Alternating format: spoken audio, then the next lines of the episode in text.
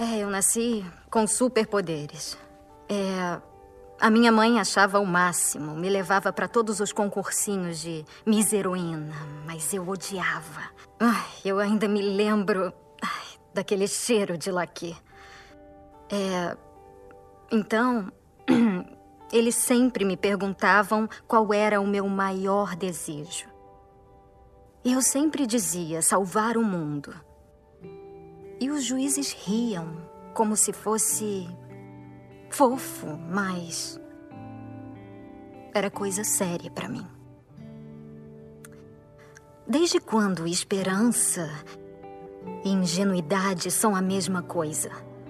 Quer dizer, por que, que a gente entra nessa se não for para salvar o mundo? Isso é tudo que eu sempre quis. E é por isso que eu sempre quis entrar pro set. Bem-vindos,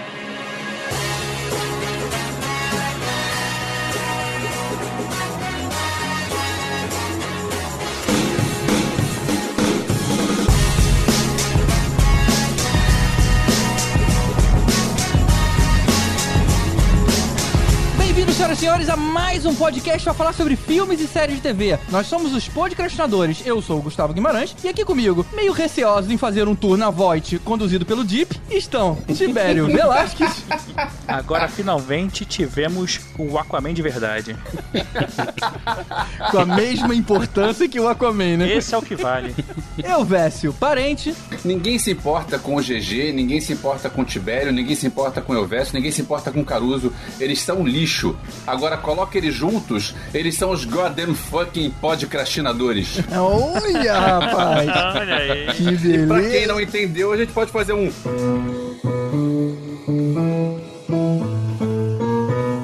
Pronto. Spice Girls. Aliás, o clipe em, em, em toda sequência, eu vi hoje isso. É mesmo? É. Caramba. É sim, é verdade. Caramba, o Elvis se preparou pro episódio de hoje vendo um clipe da Spice Girls, cara. Caramba, foi muito longe ele. Mas combina, mas combina. Spice Girls é uma das coisas mais importantes da série, gente. Se você não entendeu isso, é porque você não viu a série. Não, não, eu Exatamente. Gostei da preparação. É justificativa boa pra ver Spice Girls, né? Ficar vendo clipe seguido lá em loop. A esposa, que é isso? Não, é tô me preparando pro podcast. É, plano sequência, plano sequência. É melhor do que ler quadrinhos, porque ninguém se importa com quadrinhos. Não. Eu, eu fico imaginando o Elvis assistindo a parada e fazendo os movimentos, sabe? Todo dançando, imitando a coreografia. Não, mas é pro podcast, gente. Pai, que que é isso, pai? E mais uma vez por aqui, Cadu Castro, o autor do Rebobinando lá do Caverna do Caruso. Foi por medo de avião que eu fugi do Homelander. Foi por isso, é o melhor que eu consegui fazer hoje, gente. Desculpa. Tá bom, tá valendo. E finalmente aqui com a gente, Rafael Studert. Aí, cara, finalmente, hein? Ô, muito obrigado. Eu vim diretamente do futuro e estou aqui para dizer para vocês que o Podcast Amadores é o, o podcast de maior sucesso no Brasil e em sete estrelas da Via Láctea. Olha só, cara. Nossa. O cara falou com propriedade, não sei como, mas falou. Vou falar que tem tanta gente da Caverna do Caruso quanto dos podcastadores hoje aqui.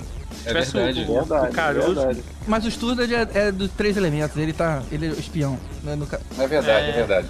Não, na verdade, X9, X9. Eu, eu sou o, o parte do conjunto interseção. É melhor. Verdade. O Caruso é o Kevin Bacon, né? Tipo, sete passos. É. Exatamente, exatamente. E o Mané não viu o The Boys até hoje, né, cara? Vou te contar. Não é, bicho. cara. Pois é, gente. Todo mundo cobrando dele. É. Não sei como é que a gente fala com ele ainda. Vamos tirar ele da Caverna do Caruso. Eu vou dizer pra ele entrar no Facebook só pra dar um frente nele. Então é isso, gente. Hoje a gente vai debater a série que nos apresenta uma visão pessimista de como seria o mundo se realmente existissem seres super poderosos. A produção super elogiada da Amazon, The Boys.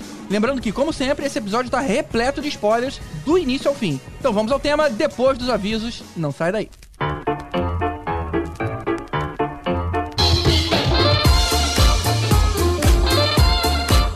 senhores, como a gente já vem dizendo há algum tempo, chegou a hora de fazer uma breve pausa. A gente para aqui no episódio de The Boys e a gente volta ao batente duas semanas depois pra gravar o episódio sobre o filme do Coringa, que vocês vão ouvir editadinho lá no dia 22 de outubro. Então, ou seja, pra gente vai ser duas semanas de pausa, mas a sensação pra vocês vai ser de um mês, porque é o tempo de vocês ouvirem aí tudo pronto depois.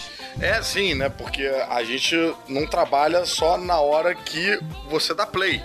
A gente trabalha Exatamente. antes. As pessoas É. esquecem disso, né? Mas essa é a verdade.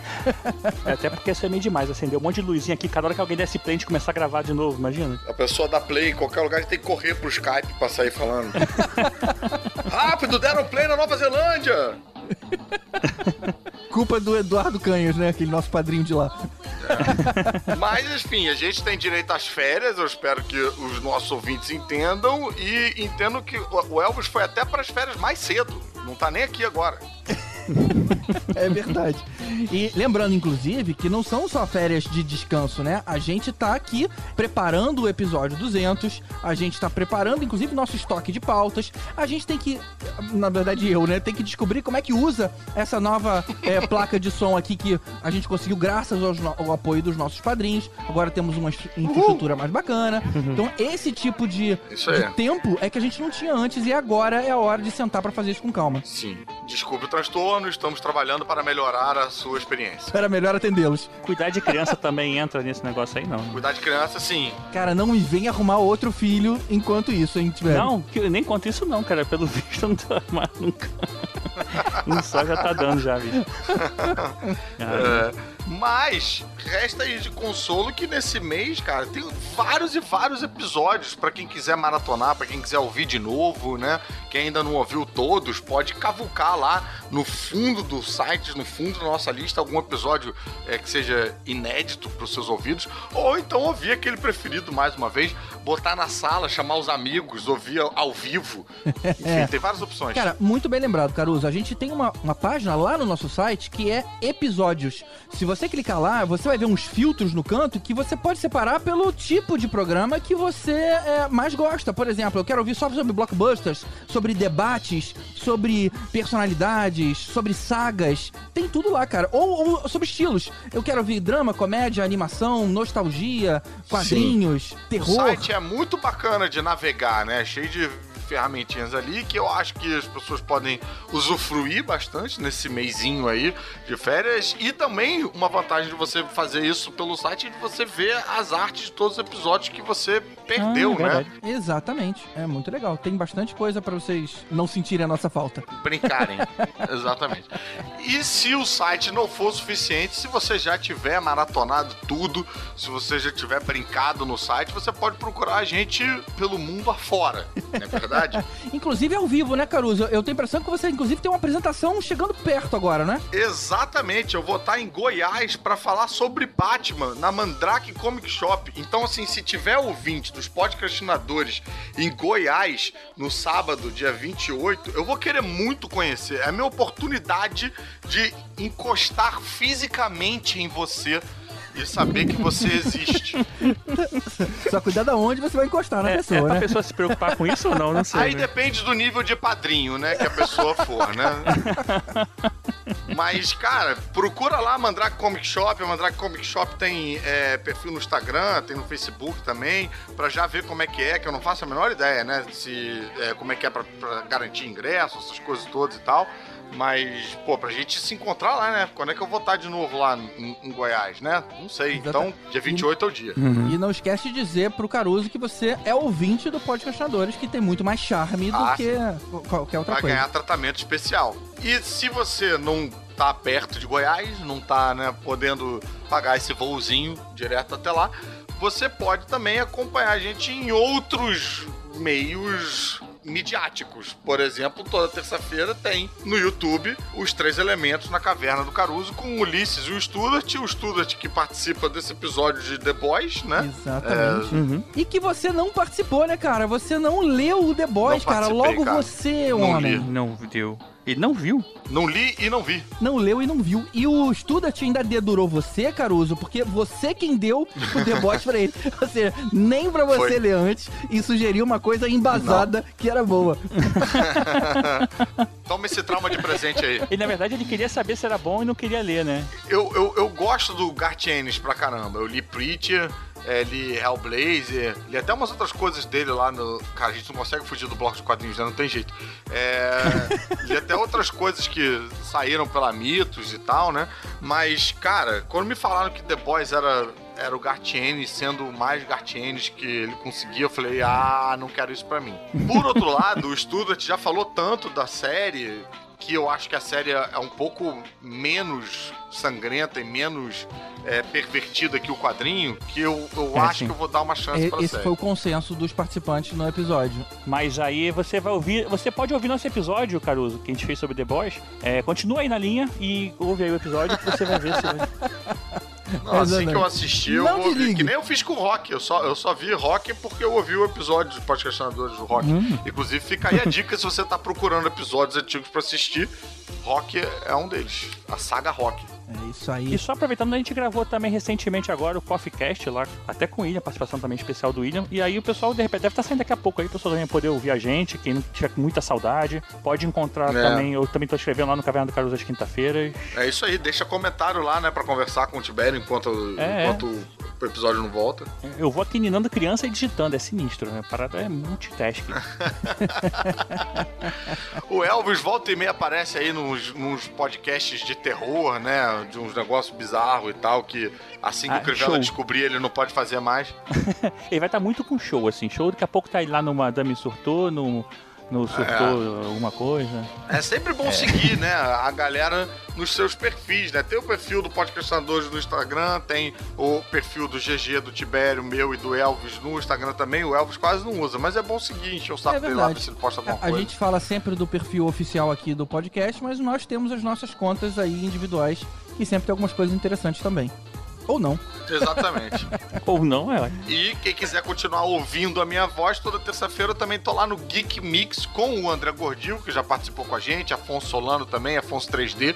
Toda terça-feira tem o programa de rádio às 10 da noite na Rádio Mix 102.1, que é também transmitido pelo YouTube ao vivaço pro Brasil todo. E depois fica lá disponível a live e tal. Então, se você não é do Rio, você também pode acompanhar e mandar é, mensagem, perguntas e tal, que o programa continua pela, pelo, pela live do YouTube. Então é isso aí, mas antes do tema, um aviso especial. Lembra daquela HQ Corruption do Tom Gomes que a gente falou no ano passado e que vocês ajudaram a bater a meta no Catarse? Sim. Então, pessoal, o projeto deu tão certo que já Uhum. está no forno a segunda edição. Olha aí, pro pessoal que curtiu, que leu, que né, adquiriu, agora já tem uma continuação. E pra quem é, não leu, não conheceu, não perdeu essa oportunidade na primeira, né? Agora tem uma segunda chance, que provavelmente uma das, das é, recompensas ali é levar o um e o dois juntos, né?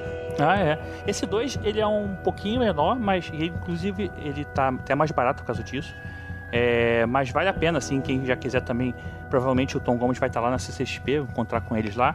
E a arte é do Ronilson Freire também, que é, também tá sempre na Comic Con, a gente encontra com eles lá e acaba pegando, tietando um pouco eles também. Eles também tietam E falando na arte, cara, o, o traço tá muito bacana, cara. O traço e as cores, muito bacana. Nível graphic novel da época que eu lia. Você curtiu, GG? Curti, cara. O visual eu curti. Não li, né? Ainda. Não tá pronto. Maneiro. Só dizendo, e já que apesar da arte estar bonita, mas ela tá um pouco pra maiores, né? Tem nudez, tem sangue, Ah, assim, então tem um pouco de palavrão. É, é bom avisar, mantenha esse quadrinho longe dos crivelos. Tô escrevendo. Lá vai a gente dar mais prejuízo pro Felipe Neto, né? Vai ter que comprar 14 mil gibis. Apesar do nome ser o Senhor do Abismo Cosmo, a edição, é, não é pra senhores, né? Não é porque tá no nome que, é, que você tem que. Né? É, Nem pra astronauta. Nem Mas, pra é cósmico. Então, mas mas, bem, pra quem não sabe do que se trata, é um quadrinho falando um pouco do cenário político brasileiro, né? E envolvendo é, demônios e, e muito sangue, morte e tal, né? Então, pra quem curtiu uma pegada tipo Doutrinador, que é um quadrinho que ficou bem famoso, né, recentemente, um quadrinho nacional que ficou bem Teve famoso, filme, né? existem outras opções aí também, né? Tipo, às vezes dá uma agoniazinha que parece que a mídia pega pra queridinho uma parada só e não, e, e não abre tanto leque, né?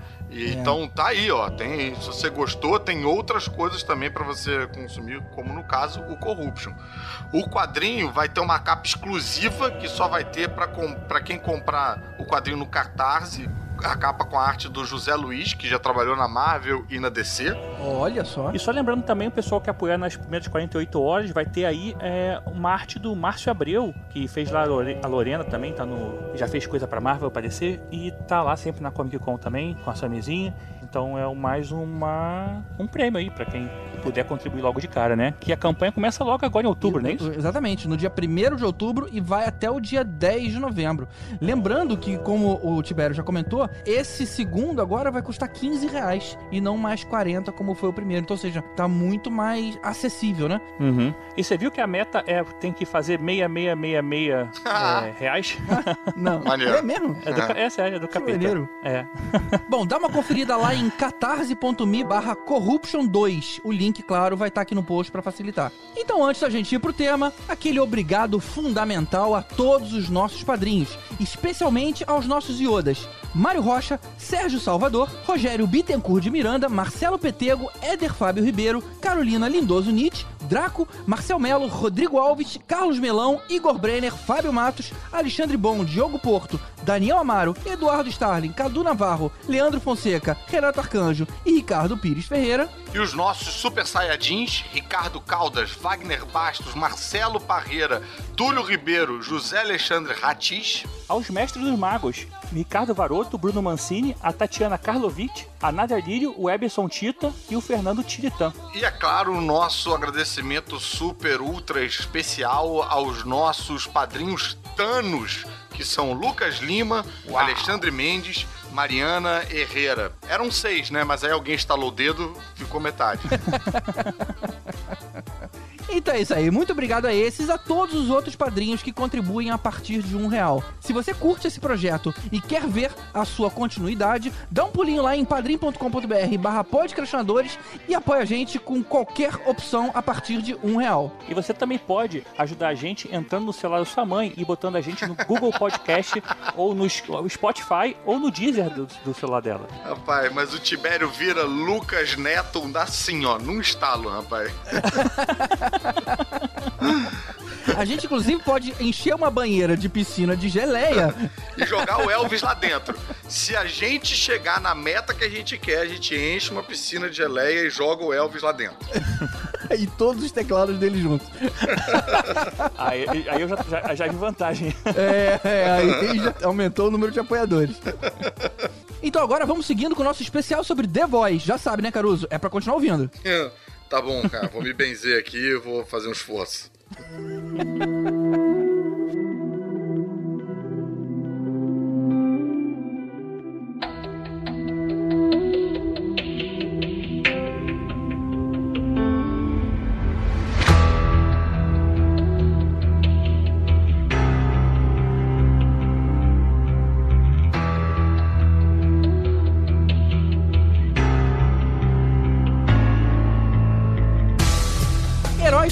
Superpoderosos, egoístas e que nunca se preocuparam com as consequências dos seus atos. Assim é The Boys, uma série com super seres inspiradas na Liga da Justiça e que foge do comportamento estereotipado dos heróis bonzinhos e que trata de temas pesados como estupro, uso de drogas, assassinatos fúteis por quem sente que pode fazer o que quiser. No fim das contas, acaba se tratando de uma reflexão sobre o quanto o poder corromperia cada um de nós se a gente nascesse superior aos outros em todos os sentidos. Pra quem não sabe, eu acho que todo mundo ficou sabendo, quando The Boys saiu, é, foi anunciado que é baseado num quadrinho, né, do Ennis. E é um, é um cara que fez Preacher, assim, ele tem um- uma pegada bem nesse sentido, assim, meio descancarada, né, um humor muito ácido. Então, assim, quem já conhecia os quadrinhos tal, o personagem já sabia um pouco esperar. Mas é, eu até me surpreendi com a série, cara. Achei a série mais legal até que os quadrinhos. Na época que eu li. Então, eu, eu li também, mas eu fiquei. Eu não sei dizer exatamente. Eu achei no início que a série tava indo por um caminho ah, pô, sério que vocês estão fazendo isso? Estão tão diluindo pra cacete o conteúdo dos quadrinhos. Mas depois, quando chega no final da jornada, eu acho que o produto que eles apresentaram na primeira temporada foi muito mais bem cuidado, muito mais bem trabalhado e muito mais cheio de camadas do que os quadrinhos. Os quadrinhos, por mais pé na porta, que, porque assim, eu tenho que dizer, as pessoas conhecem aqui, é, quem tá ouvindo e tal, mas eu não sou um cara mega aprofundado e letrado no universo dos quadrinhos. Eu leio. Não é? especi- Como assim? Não, vocês. Tamo me junto, conhecem. estuda.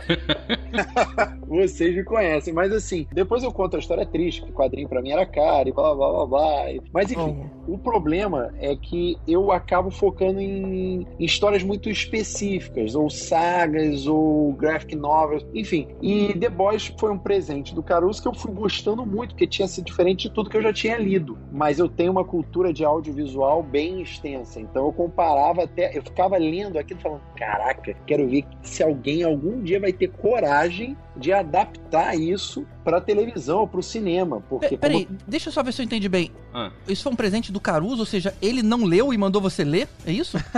ele te- eu vou dividir com vocês. O Caruso, ele ficou com medo de ler. Ficou- eu falei com ele, ele não queria saber de ler essa história. Oh, Eu Deus. falei pra Ele ele, mas por que ele? Não, não, não, é, é demais pra mim. Meio Silvio Santos, né? Eu não li, mas a minha mulher leu. Eu não sabia que ele tinha esse tipo de restrição. Eu achava que ele lesse qualquer parada. É, mas foi maneiro, ele, ele deu o presente. Eu gostei bastante do presente. Embora ele não esteja aqui, obrigado, Caruso. E eu fui devorando aquilo ali, falando: caraca, cara, que loucura. Tem droga pra cacete, violência, sexo. E eu, quando soube que. Eu soube que no, na- no Festival de Quadrinhos lá de São Paulo desse ano que ia ter a série. Eu fiquei sabendo esse ano. Aí eu falei: caraca, os caras vão fazer. Fiquei muito ansioso, muito empolgado. Porque eu tava achando que eles fossem fazer exatamente o que estava no quadrinho. Então, no primeiro momento, eu me frustrei. Mas depois, eu achei muito melhor. Porque o próprio Homelander lá, o, o Capitão Patriota, sei lá, eu guardei como é que ficou a tradução em português. O Homelander, ele é muito mais multifacetado na série do que no quadrinho. No quadrinho, ele realmente ele é um escroto. Na série, ele é. Mas você consegue entender a motivação dele muito melhor, entendeu? Você consegue, de alguma maneira, em algum grau, porque é muito fácil você ter empatia com pessoas que são boas ou com pessoas que têm algum grau é, de bondade ainda assim. Mas, pô, você ser empático com uma pessoa que é completamente do mal ou que é, um É. filho da puta esclarecido. Agora, ô Estuda, agora eu vi uma entrevista do Seth Rogen e do Ivan Goldberg, que são os produtores da série. Eles viram você falando que duvido que alguém produza, eles mandaram assim, chupa Estuda na série. Porra, pior que eu acabei de ver aqui, você mandou pra mim no Twitter agora, é verdade. Caraca, sacanagem. Porra. E é maneiro que eles sabem português.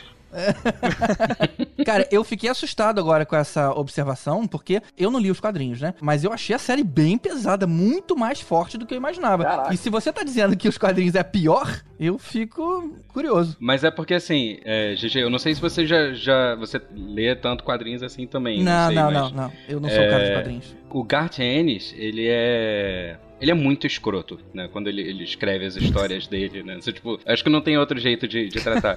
Ele é bem conhecido por particularmente é, não gostar de quadrinhos de super-heróis. Deu pra ver. E aí ele disse que se algum dia ele fosse escrever algum quadrinho de super-herói, ele ia fazer uma coisa muito louca. E a Marvel chamou ele uma vez pra escrever o Justiceiro da Marvel Max, do selo Marvel Max Caraca. que era um selo adulto. E assim, foi uma das coisas mais hilárias e mais brutais que você poderia ver do, do. Justiceiro acontecendo. Aí quando tiveram que botar ele pra fazer é, par com os heróis da Marvel, botaram ele pra lutar com o Homem-Aranha, e aí ele pegava o Homem-Aranha pra ir invadir algum lugar, e toda vez que alguém vinha dar uma porrada nele, ele pegava o Aranha e botava na frente. Tipo, e o Aranha tomava porrada.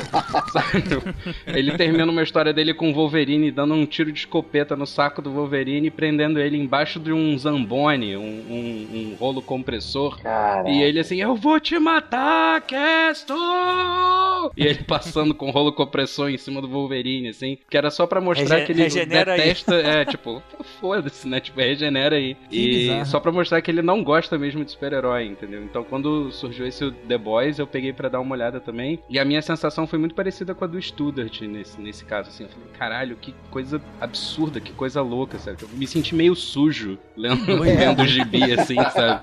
Eu virava a página assim, meio com nojinho, sabe? Falei assim, caraca, que coisa bizarra. Mas não só porque é muito gráfico, né? Mas é porque os personagens são ruins, né? Tipo, não ruins de, São. de mal feitos, mas eles são ruins de malvados. caráter. Eles são É, essencialmente maus, cara. Isso que foi uma surpresa, porque eu não esperava. Não, eles são podres, estão todos podres, a maioria é podre. Né? E não, e na verdade, só os The Boys e os Seven, todos eles são escrotos, Sim, assim. Não tem, sim. tipo assim. Não, os The Boys ainda tem lá seu mérito, né? Não, mas tem no- na, na- na série, né? Nos quadrinhos, o, É, nos quadrinhos. Mas ele abrandou bastante também os The Boys. Sim. o Carl Urban, por exemplo, ele é, ele é muito escroto, assim, também, sabe? Ele é muito, assim...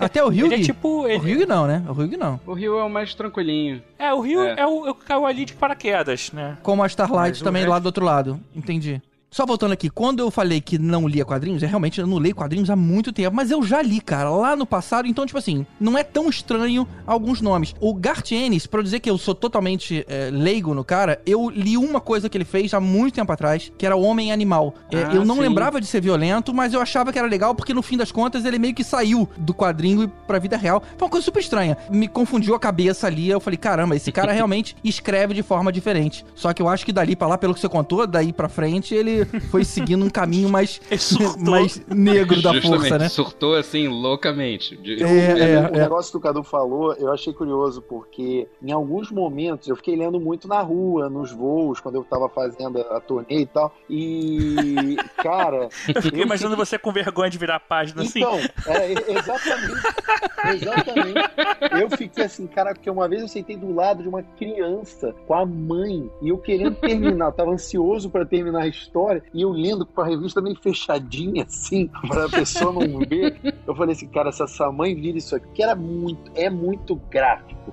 A série não chega aos pés do que o, quadrinho mostra nesse sentido. Só pra vocês terem uma ideia de quão diferente é logo de cara aquela cena do blowjob lá, que, que eu tô falando em inglês só pra não, né, porque eu não sou esse cara que fica falando, ah, eu, eu tenho que fazer uma call e tal, não, é só porque, imagina, eu, eu, quando eu chego pra mulher, eu falo, você poderia fazer um blowjob, enfim, não é isso. Mas enfim, mas o, o que acontece é o seguinte, só pra vocês terem uma ideia, no quadrinho, a Estelar, Estelar em português, como é que, eu, eu não, Não, lembro. Luz Starlight, Estrela. Starlight, É. Starlight, Starlight. Starlight. Starlight, Starlight. O, o blowjob rola com todos os homens dos sete. É. Sério? Não é só o Aquaman? Sim. É, Não, e Não. Quem, quem põe ela pra fazer primeiro é o próprio Homelander. é. Ele vira e fala assim: ah, a gente já fez a entrevista, tá tudo certo, agora só tem mais uma coisa. Aí ela vira assim: o quê? Aí quando ela vira de costas, você tem a bunda dele na página, assim, que ele tá com as calças no chão e, e aí ela com a cara de horrorizada. Aí quando ela foge, ela tenta falar assim: gente, aconteceu alguma coisa com o Homelander, ele tá sendo controlado mentalmente. Aí os outros caras entram e baixam a calça também. Aí ele vira e fala assim: é, É, mas acho que não é todos não. Eu acho que, eu acho que é o, é o A-Train bizarro. e é o Noir, qualquer coisa. que eu Black é Noir, o né? Black Eu Noir. acho que isso. o Deep não tá nessa, nessa. Acho que nem tá nessa cena. Ah, aí, eu acho cá. que ele não tá nessa cena, é verdade. Não tá. Eu nunca pensei que fosse ter um bucaque no- em quadrinhos, cara. Pois é, sabe? tipo, É, é muito mais bizarro, assim. Mas por que que eu acho, no final das contas, eu fui gostando mais das decisões da série, particularmente, porque, veja bem, olha como é que é o Homelander nos quadrinhos e compara com o Homelander na série. Nos quadrinhos, o cara já é um, um filho da mãe logo de cara, ele é um machista, ele é um, um abusador, ele é um mau caráter. Logo de cara, você já percebe, caraca, esse cara é caraca, que absurdo. Nos quadrinhos, até a questão do estupro, eu particularmente não achei que ficou claro que ele estuprou a mulher do, do Butcher. Hum, Olha, não, eu acho, eu acho que ficou assim, cara, porque eu não li os quadrinhos e eu, eu entendi o que aconteceu ali. Quer dizer, deu pra perceber que ela topou, né? Ela foi forçada a isso, mas totalmente contrariada. Ela, ela lembrou da mãe, que era o desejo da mãe e tudo mais, e se submeteu àquilo, mas na mesma hora. Não, não, não, não. Não, não, você tá confundindo Não, a Starlight com a, com a mulher do É, ele tá Butcher. falando, Ah, da, falando da, da da do- esposa do do, do, do Butcher. Ah, tá. É. mulher do açougueiro. A mulher do açougueiro, é, nos quadrinhos, é, é claro que ele estuprou. No, no, É, na série- Na série, Dá na dúvida, deixa na Não dúvida. fica não muito sei. claro, é verdade. não sei. É, na verdade, não, realmente não tá claro. Mostra Não que, tá. que ela tá meio encantada com o negócio do trabalho, né? A gente tem aquela visão da, da câmera de segurança lá, mas é. quando acaba o último episódio, a gente ainda precisa saber, né? Tipo, acho que a gente só vai saber Pois é. depois. Mas Vamos, vamos guardar lá pro, pro final. Uhum. Tá bom, beleza. Vamos entrar nos personagens então, já que a gente tá tentado aqui a falar de cada um deles? Ah, eu acho, acho bacana. Beleza, beleza. Vamos começar pelo Homelander, então, que a gente já começou a adiantar aqui. Cara, eu fiquei impressionado com o ator. Ô, Elvis, esse cara já tinha feito alguma coisa? Achei muito foda a, a interpretação dele. Eu catei no IMDB, tem um monte de, de série que ele já participou, um monte de coisa que ele já fez, mas nada que eu, que eu lembrasse dele, nada que eu. Entendi. Eu achei ele, ele tão cínico, cara. E a maneira como ele liga e desliga a persona heróica é assustador, cara. Eu também achei. Impressionante. É verdade. Também achei. Agora, eu não sei se eu já vi em outro lugar, mas ele não parece um personagem assim, não tem uma cara de que você já viu antes, assim. Cara, eu tô pra olhar pra ele assim e falar, cara, esse é o parece com. Ele parece com alguém, ele sabe? Ele não é ele, ele tipo. Ele parece um personagem, não sei explicar, cara. muito Mas bem. sei lá que não é, não é uma coisa meio proposital, assim, até da, da caracterização do cara, Meio assim. genérico, né? É, sabe, tipo, de, dele ter uma cara de, de ser alguém conhecido porque a gente reconhece super-herói, a figura, a imagem de Ah, super-herói. eu já sei, cara, de onde eu reconheci ele. Sabe de onde foi? É porque ano passado eu tava na Comic Con de Nova York e eu encontrei com os atores do filme. Ah, Ah, da série, tá, então foi ok. isso. Ah, eu, poxa eu, vida. Tibério só queria dar um jeito de dizer que ele viajou, que ele foi numa Comic Con fora e que ele viu todo mundo. Tá bom, Tibério. Ah, Na verdade foi isso mesmo. Obrigado. Mas é, eu tenho uma foto com o Chase Crawford, que faz o, o Profundo lá, que é o Aquaman. Que ele foi o único que tinha foto comigo. O Cal Urban passou batido, porque acho que ele é mais, mais é, figura, mais carimbada, né? Tem carreira. é verdade. Mas consegui. Assim, foi uma palestra bem legal, assim, que eles falaram sobre a série e tal. E até eu falei, ano engraçado, porque eu, eu até falei isso em um outro podcast, que teve várias séries que eram baseadas em quadrinhos, tipo Teen Titans e é, The Boys. E uma coisa que eu reparei que todos eles falaram, inclusive, nessa, é que eles tiveram que. Ninguém conhecia o material original antes de ser convidado pra poder fazer o produto. Então, tipo assim, Porra. vamos fazer The Boys, beleza. Aí os caras foram lá, fizeram a entrevista e tal, escolheram, fizeram um cast todo, e depois que eles foram ler o material original pra saber o que, que era, mas melhor, Putz, entendeu? sério? Ficou todo mundo chocado? É. Rolou algum arrependimento, alguma coisa assim, né? O que, que a gente assinou, né? Ele deve ter pensado assim: ah, agora eu entendi por que, que não me chamaram pra fazer um filme de super-herói do, do MCU, me chamaram pra fazer uma série. Eu tô aqui vendo o IMDB do cara, é Anthony Starr o nome dele. Aí, tipo, ele tava no é, American Gothic, Banshee, Lowdown, Trick Business, é, um monte de série. E aí tá assim, tem os, que seriam os filmes importantes dele, né? Ele é conhecido por Outrageous Fortune, Queria Que Você Estivesse Aqui e Totalmente Sem Rumo. Ou seja, Nada. é, Ninguém- não é nada, conhecido. Não, nada, ninguém. Mas eu gostei dele, gostei. E teve uma coisa curiosa que eu vi o- uma piada que compara é, ele com o Superman, tipo, como é que os Estados Unidos se veem, como é que o resto do mundo vê os Estados Unidos. E eu não tinha entendido a piada até que eu vi a série. Aí, ah, agora sim. Sim, é verdade. Mas o, o que eu gostei muito na, na, na caracterização dele, primeiro eu achei que o uniforme tá muito parecido com o do, dos quadrinhos. Eu, eu acho que funciona até melhor, assim, na, na série do que nos quadrinhos em si, né? Eu achei que o uniforme dele se destoou, porque o de todo mundo é meio cara da DCU, sabe? É aquele uniforme é, Liga da Justiça Isso, é mais escuro, né? Não mais escuro, mais dark. E o dele não, o dele é todo bandeiroso.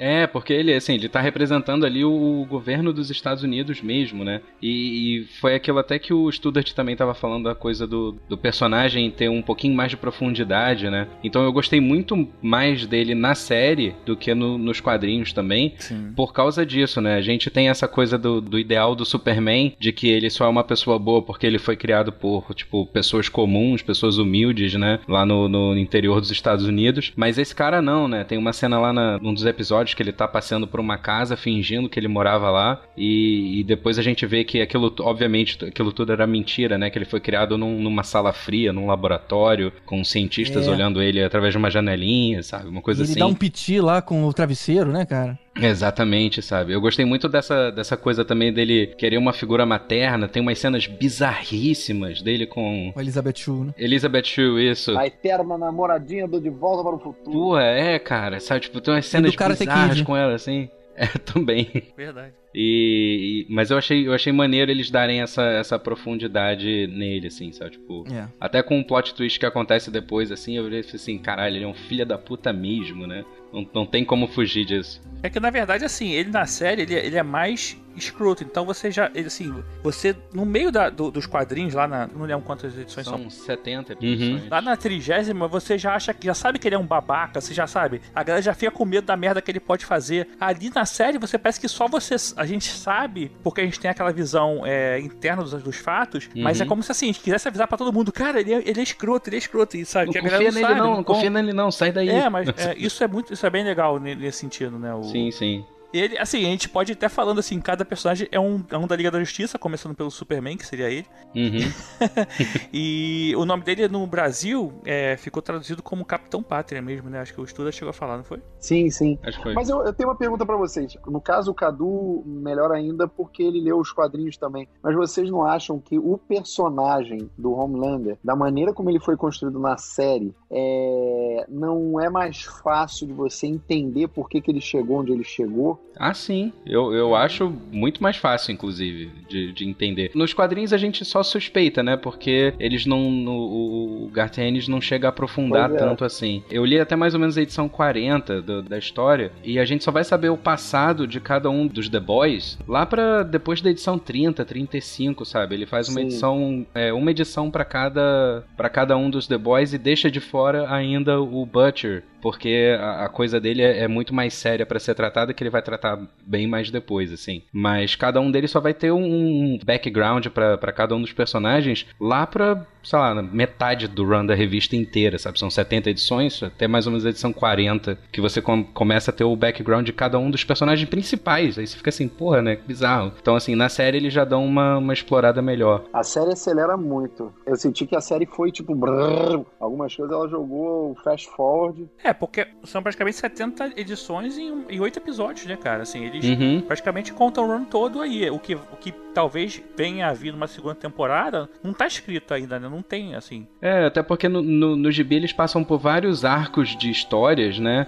Que É. tratam com grupos de personagens diferentes. Então, antes deles irem bater no, no Seven, né? No grupo principal, eles batem no equivalente dos Jovens Titãs. Aí depois eles vão bater no equivalente dos X-Men. Aí depois eles Ah, vão bater no é equivalente verdade. do Quarteto Fantástico. Sabe? Tipo, é, é mais bizarro, assim. É pro pessoal saber, nos quadrinhos tem outros heróis menores que eles acabam brigando e até matando, assim. no- Isso é, justamente. Na, na série só tem o, o Translúcido, né? Que depois aparece. Que eles Uhum. acabam enfrentando antes de enfrentar os, os Seven todos. Mas no quadrinho tem, uns, tem vários super-heróizinhos, assim, como eles falam que existe na série. Mas na série não mostra, né? Mostra um- aquele É, vê- lá que é, um ou outro. que é o, o, O cara de papel Jesus lá, sei é. lá, é. Arcanjo. Mas- Mas eu vou te falar que ela, ela explica um pouco isso. Ela fala que tem é, um em cada cidade, mais ou menos, ou, ou esse é o objetivo, né, da, da Voight. Uhum. E os principais mesmo são sete. Então a gente sabe que tem mais por aí. Até porque a gente vê também outros velocistas, né? A gente sabe que tem mais gente Isso, com é. superpoder por aí. O A-Train tem uma hora que ele briga lá, porque ele tá, por causa do, da- do, do consumo de drogas, ele tá perdendo a velocidade. Então, é, tem outros super-heróis que, de repente, podem tomar o lugar dele no set. Então, Ele tava preocupado com isso. É. O segundo personagem, talvez mais importante aí de The Seven, seria a Mulher Maravilha, ou King Maeve, ou Rainha Maeve. Pô, o é segundo mais interpretada pela importante, eu achei ela tão apagadinha na, na história.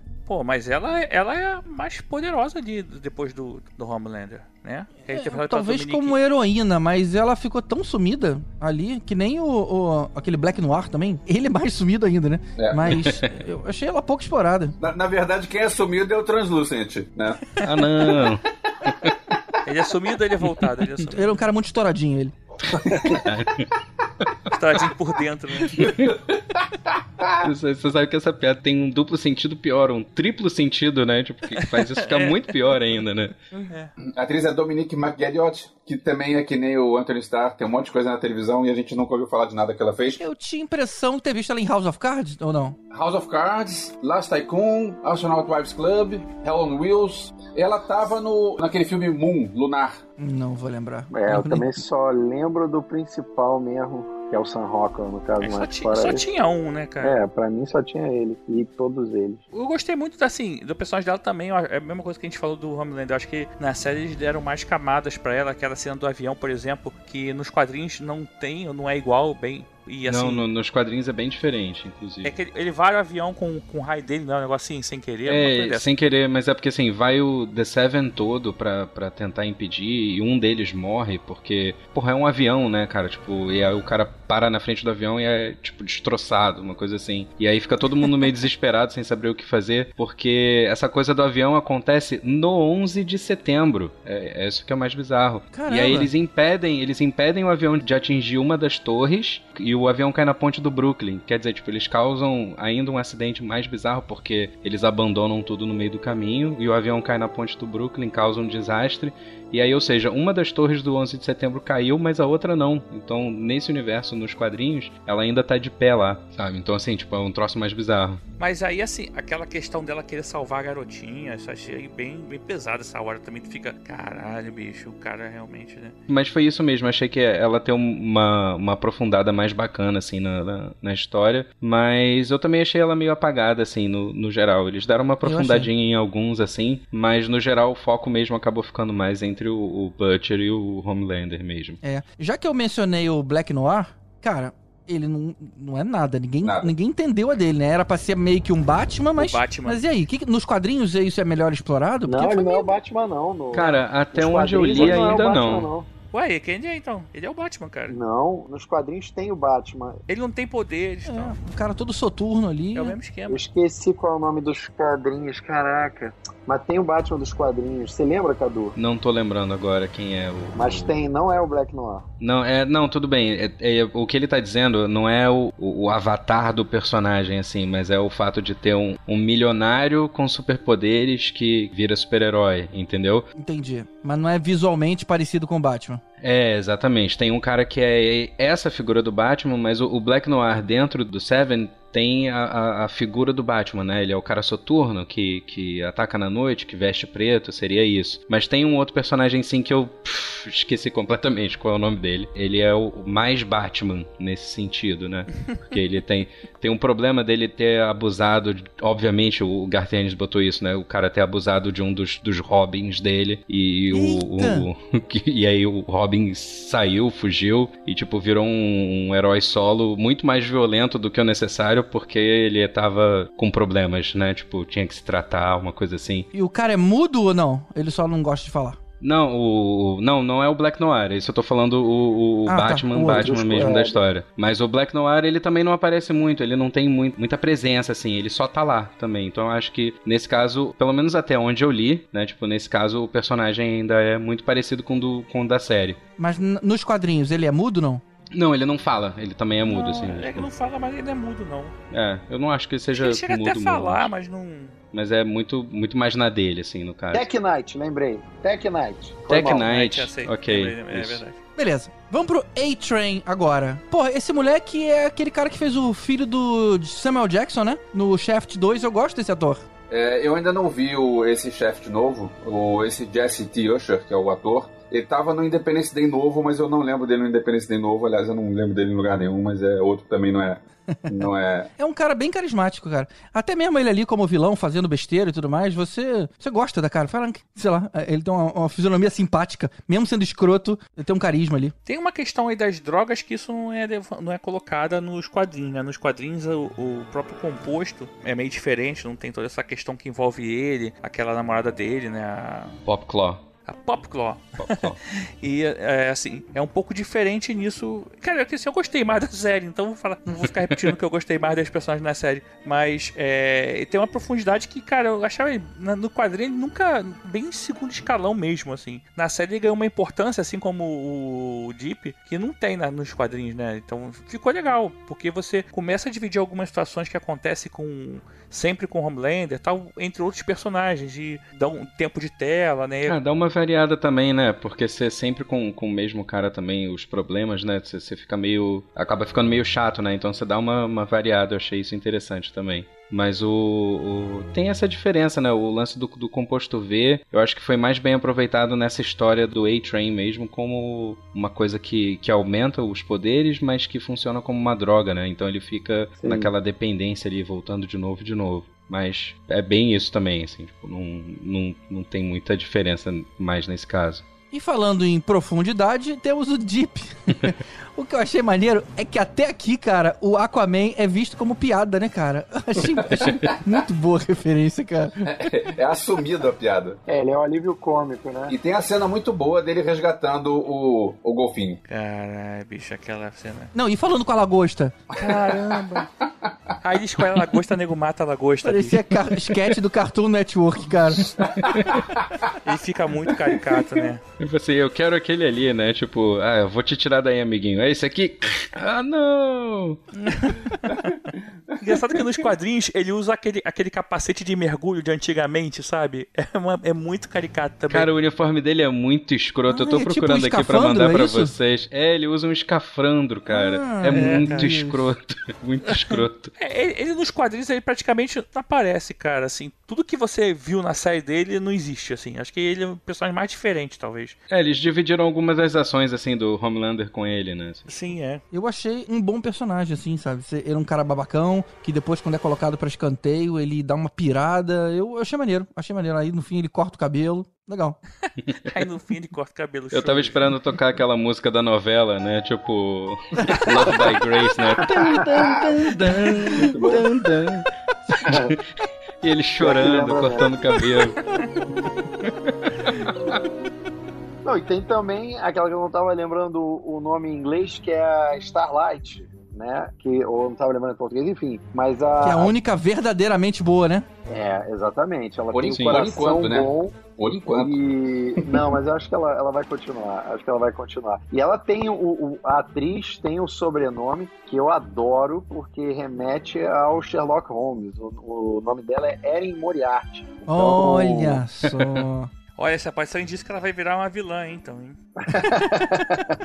ela ela manda muito bem porque ela passa uma a composição do personagem, a atriz e tal, transmite uma inocência genuína. Você acredita que ela é Exato. aquela garota do interior que realmente quer fazer o bem, mas você vê que pouco a pouco ela vai perdendo essa ingenuidade e posteriormente a inocência à medida que ela vai tendo contato com o mundo real. É como se ela crescesse mesmo, né? Ela, cara, é porque a série, os quadrinhos, eu acho que é até menos quando você contrapõe com a série, mas a série é um exemplo bem nítido, de- é é uma crítica em várias camadas da nossa sociedade, né? Eles só botaram heróis, mas eles poderiam ter colocado jogadores de futebol, poderiam ter colocado celebridades, poderiam ter colocado várias figuras que a gente conhece, eles só botaram ali, olha o que, que o mundo corporativo faz quando pega algo para tomar conta, entendeu? Ele tira a inocência, a pessoa, ela poderia ser uma, uma advogada ambiental, poderia ser a mesma história, ó. Pega uma série que, que, é- que todo mundo tá acostum, tava acostumado a fazer em Hollywood. Ela é uma advogada ambiental do interior que estudou anos para isso, fez Yale, fez com bolsa e depois fez a Law School de Yale, blá blá blá blá, blá e aí vai trabalhar numa grande firma para cuidar de casos do gênero. E aí quando ela entra na empresa, ela vê que caramba, então Aí os advogados põem o pau pra fora.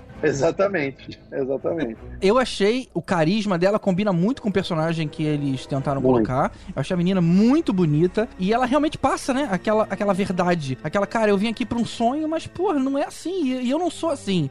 Me recuso. Tem até aquela, aquele momento na série, né? A gente vai falar mais pra frente. Mas que ela, lá no show religioso, lá, ela, ela, ela desmascara tudo, fala que ela não é daquele jeito. É, eu não tenho certeza, mas eu acho que ela é a menina no filme Capitão Fantástico. A menina que o, o filho mais velho do cara encontra uma menina no, naquele É. negócio no acampamento e tal.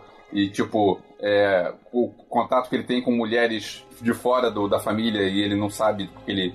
É, Capitão Fantástico é a história do cara que, que cuidou sozinho da família, dos filhos todos, e então os filhos são inteligentes, fortes e tal, mas não tem contato social nenhum. E ela é a menina Fantástico que, filme, por sinal. que tem o contato com o garoto Esse adolescente. filme é capital mesmo. É, e aí é, é ela lá. Mas ela também fez é, Jessica Jones, não foi? ela Ah, fez, ela. acho que a primeira temporada. Jessica Ela, Jones. era, Ela era garotinha, né? ela Jessica era Jones. a, a garota que a Jessica Jones tenta ajudar e que. Era toda ladrazinha, né? Isso, é. Que... No- nos quadrinhos, se eu não me engano, ela não é tão é, empoderada, tão assim, rebelde contra a empresa quanto ela na série. Acho que nos quadrinhos, quando ela ganha aquele uniforme mais escroto, que quem desenha, inclusive, o uniforme é o próprio Capitão Pátria, pega assim, em cima do uniforme que ela tá, desenha um Vzão, assim, com um decote gigante, no- e fala assim, vamos fazer isso aqui. E depois acaba que ela não consegue, ela não volta atrás, assim, né? Tem umas coisas que ela, no- na série, ela tem uma, uma presença maior, uma personalidade maior, melhor do que... É, ela continua continua com, com o maiô na série, mas, mas tem um momento onde eles tentam empurrar para ela um, tipo, um biquíni de atriz pornô desses, assim, sabe? Umas coisas bizarras que ela se recusa a usar, né? Nesse, quando chega nesse ponto, ela vira assim, não, chega,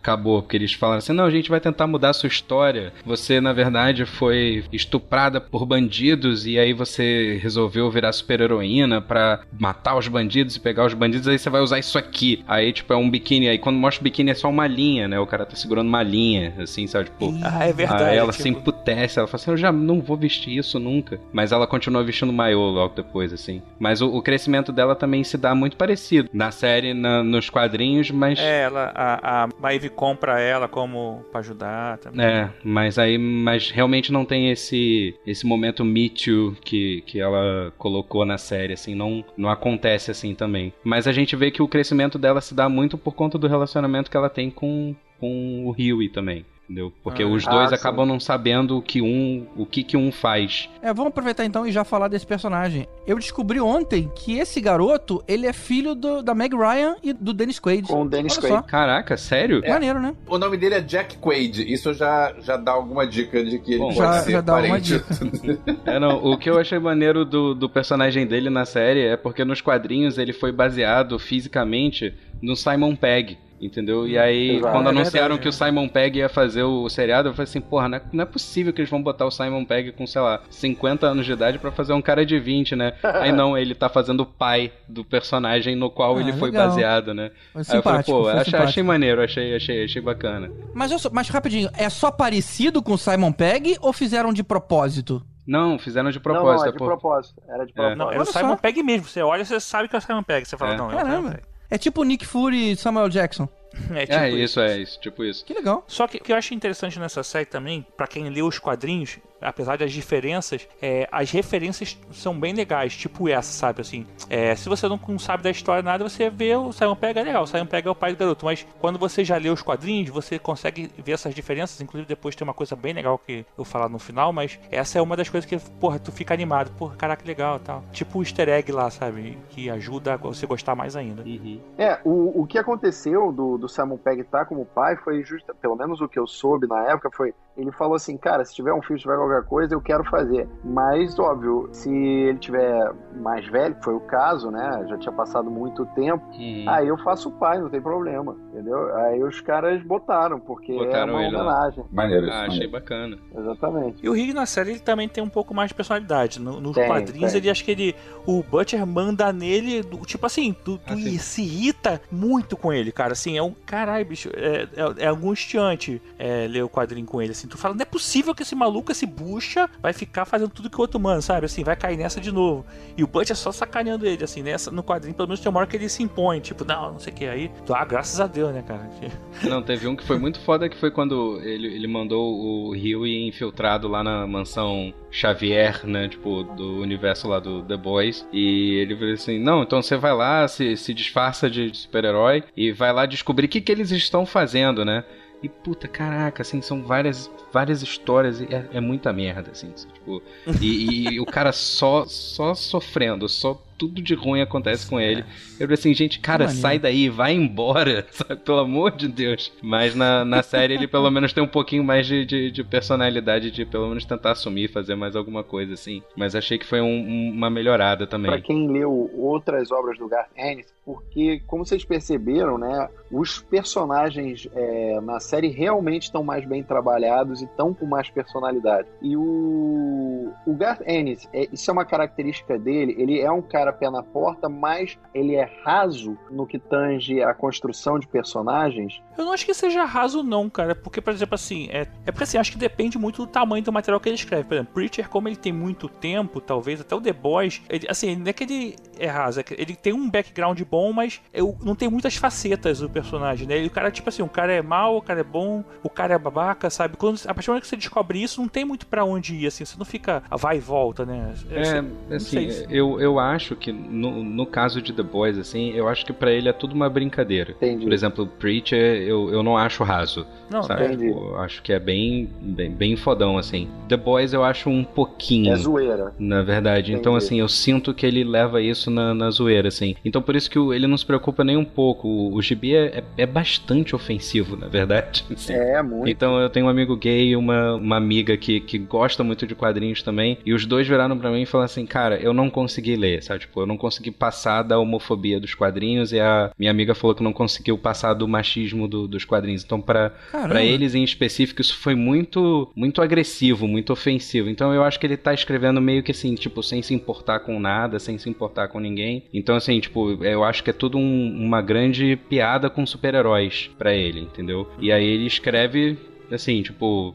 Sem se preocupar mesmo. Então eu acho que o, o foco dele lá é só sacanear os personagens, na verdade. É, por exemplo, lá no Caverna do Caruso eu escrevi outro dia sobre o Just a Pilgrim, que é do o o apenas um peregrino, Uhum. que é um cara que era um.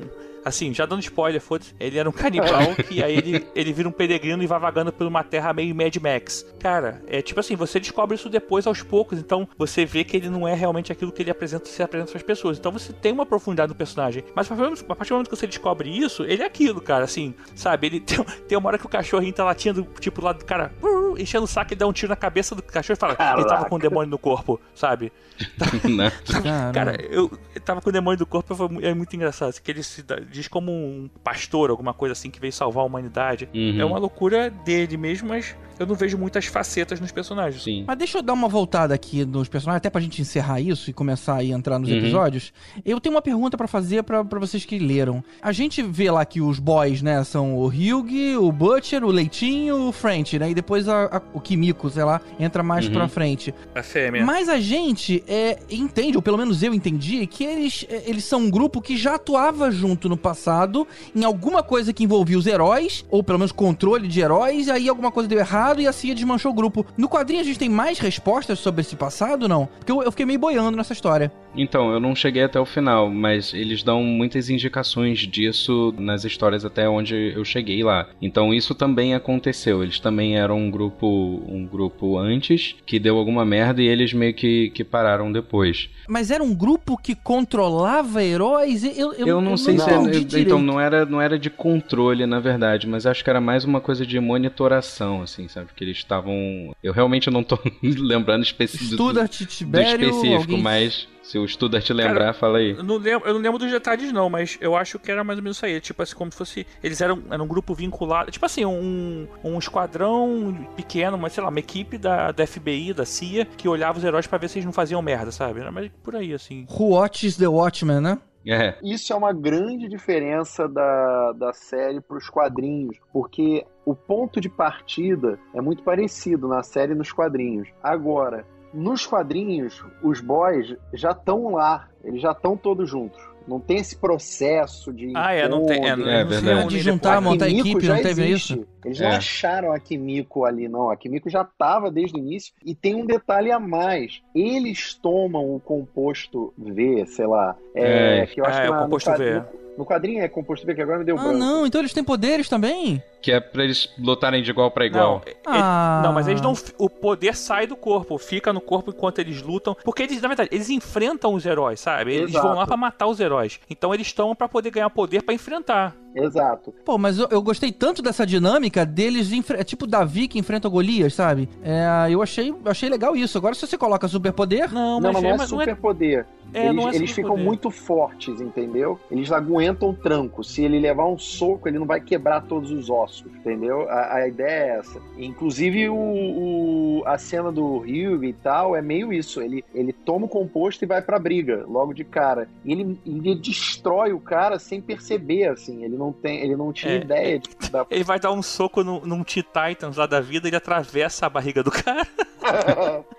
Aí ele fica em pânico, cara, assim, tipo, caralho, eu que que um cara com um nessa, soco. Ele não entende nada, assim, é, é uma hora que ele entra em choque, quando- logo que ele conhece os The Boys, logo no início isso. É. É, exatamente. É, É meio que ele explodiu o translúcido, sabe? Assim, é uma. Exatamente, é uma, é a mesma coisa. É a mesma coisa. Então, assim, nesse ponto diverge muito. Entendeu? A, a série, ela criou quase uma história de origem dos The Boys. Embora eles já tenham tido uma primeira operação lá no passado, Leitinho e tal, mas o no quadrinho não. No quadrinho os caras já estavam juntos. O que é, é a história muito mais de origem do Hugh, entendeu? É, do e lá e tal. No caso dos quadrinhos. No caso da série, não. É, você vê todo mundo se juntando ali, alguns você reencontrando, mas a função primordialmente é a mesma. Né? Eles, eles tentam controlar de alguma maneira os caras, mas motivado basicamente pela vingança do, do Butcher, do açougueiro. Hum. Né? Agora, eu tô. Vocês contaram aí o quanto esse Gartenis é violento, pervertido. Eu tô meio com, com medo de perguntar de onde veio esse nome Leitinho do cara. Tem alguma história Eu bizarra tava aí aqui de querendo fundo? saber, gente, que o nome dele ficou Leitinho em português, cara. É porque o nome original do, do personagem em inglês é Mother's Milk, né? É, Mother's Milk. Mas, Mãe, né? mas tem toda uma história por trás dele que é muito bizarra, porque ele só consegue ter força se ele tomar leite de peito, entendeu? Então, tipo, se Eita! ele tomar o leite, o leite da mãe. Só que aí É a o mãe dele morreu, dele? né? É, é porque o pai dele, a mãe dele trabalhou na fábrica e aí eles foram meio que contaminados por, por tabela e passou isso pro, pros filhos. Só que o irmão dele morreu quando chegou na adolescência e desenvolveu poderes. E aí o pai foi processar a empresa, obviamente ele não ganhou, e aí, tipo, eles morreram na, na pobreza. E aí ele descobriu que toda vez que ele parava de mamar, a mãe descobriu que toda vez que ele parava de mamar, ele ficava fraco e ia quase morrer. Aí ela botava ele pra mamar de novo. E aí ele voltava e ficava forte. E aí Mas ele, aí ele, aí ele velhão precisa- já ficava mamando na mãe. isso. E aí a, des- a desculpa que ele tem é ele contrata prostitutas que têm filho e aí depois dele tipo transar com as mulheres, ele pede pra mamar. E aí ele fica lá pra poder recuperar o- a força dele e não morrer. E eu fico assim, caraca, aí você fica assim, né, tipo, Gartienes é um pervertido, obviamente? Aí por isso que o nome do cara é tipo leite de mãe, né? Tipo Mother's Milk, aí tipo virou leitinho, né? Só aproveitar até essa pegada, eu queria até falar da, da personagem lá.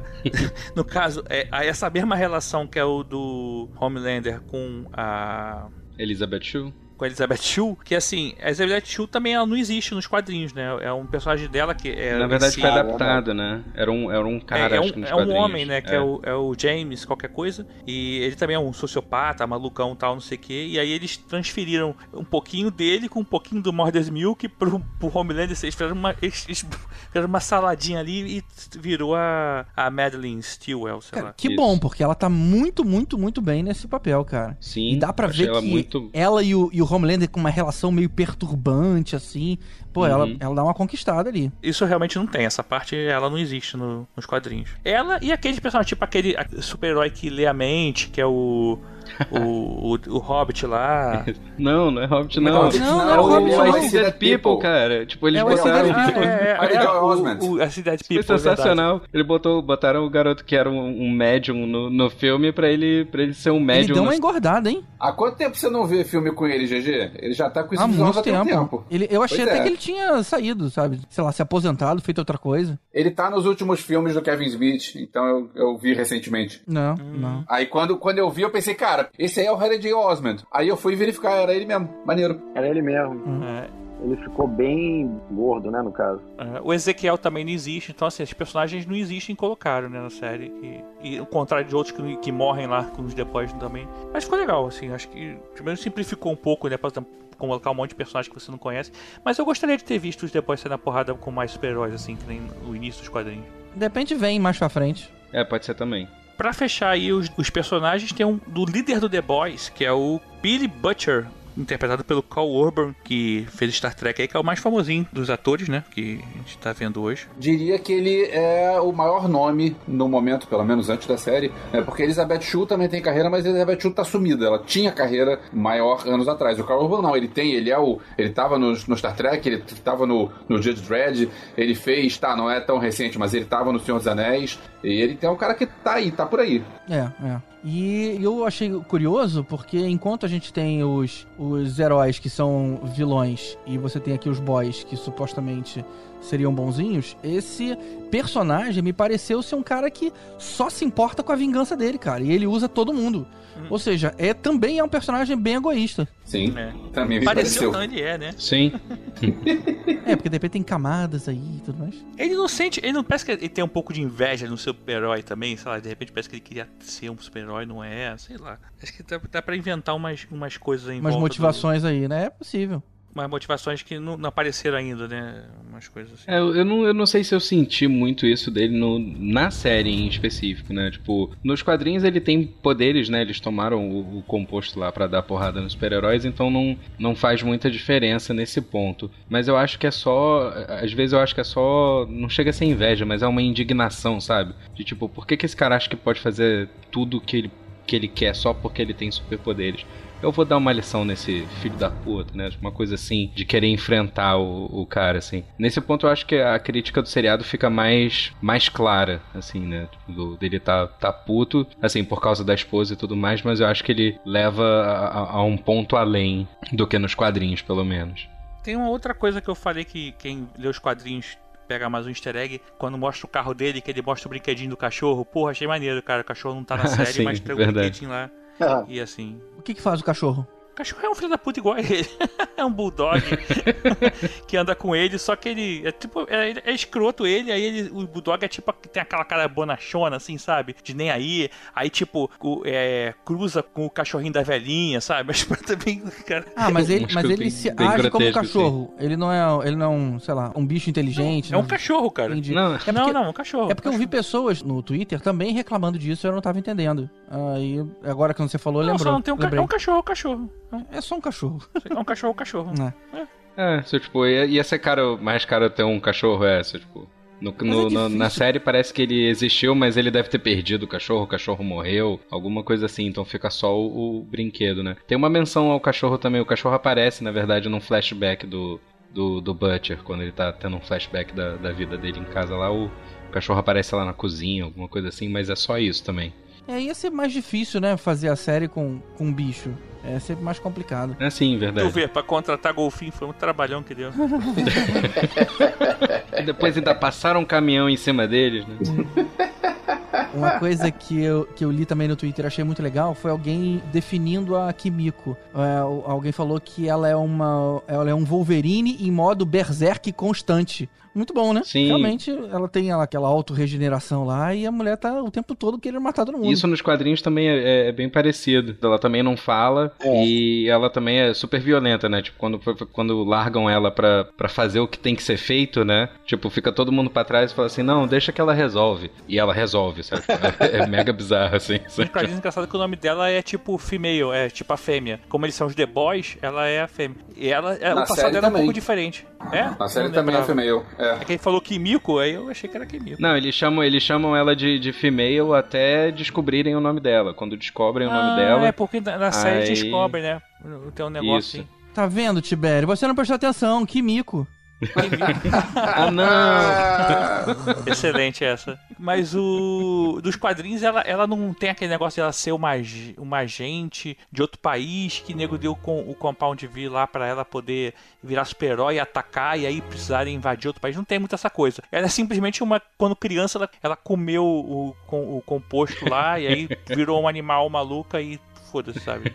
Mas é porque tem uma diferença nisso né, entre a série e o quadrinho também. É porque não tem só a VOT, né? Que é o, o negócio do composto V. Então o composto V tá meio que espalhado e tem uma galera tentando reproduzir ou criar uma coisa parecida. E o lance da Kimiko foi isso, né? Tipo, era um cara no Japão tentando fazer o composto V lá pro, pro Japão, entendeu? E aí ela comeu o, o composto V quando era bebê e aí virou super poderosa. Foi uma coisa assim. Mas tem outros personagens também que ficam meio que contrabandeando. Tem uma, uma historinha um pouquinho mais completa com relação a esse lance do composto V. Mas eu gostei muito do que eles fizeram na série com relação a ser só da VOT, ela manter um, monopólio disso, assim. Beleza, vamos entrar nos episódios então.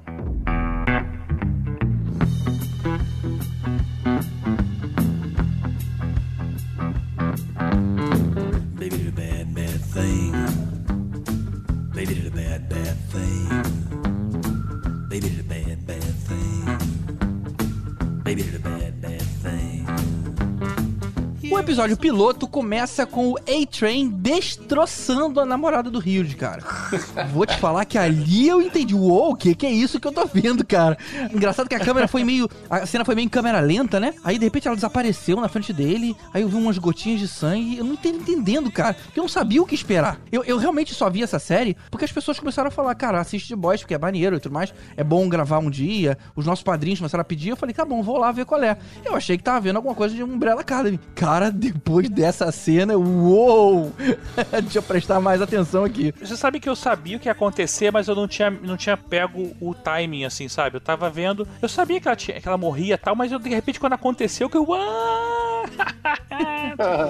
E o cara segurando que- os braços dela ali, cara. E, e aí ele virando, para e fala assim, pô, foi mal aí, hein? E foi embora. Eu falei, caramba, quem é esse cara? O, o- o que é curioso é que no, naquela realidade, naquele, naquele universo, ele não pode reclamar porque afinal ela estava na rua, ela não estava na calçada, então é, ela está no lugar onde, onde ela- isso pode acontecer. É permitido que isso aconteça. Ou eu viesse defendendo, defendendo o bandido. Elvis não achou errado a cena. Não, Coisa não horrível. Defendendo bandido, eu tô falando que é uma sociedade onde isso é permitido. Tô achando, tô, tô, tô comentando exatamente. Ela tava a o- meio tô- palmo tô da exatamente o calçada. A meio palmo da calçada. O pessoal, não, mas é isso mesmo. é- é, ela tava lá, a regra é essa. Caramba, coisa bizarra. Ô Elvis, o pessoal, os padrinhos já dizem que você morreu porque você fica falando de quadrinhos. Agora você tá falando vilanescamente. É você dando combustível aí pra esse É. boato. Você sa- você sabe que eu quase, quase interrompi o bloco de quadrinhos pra comentar que eu completei minha coleção de Karl Barks, né? Que agora eu tô feliz que a minha coleção de quadrinhos de Ai. Karl Barks tá completa. Elvis não morreu. É.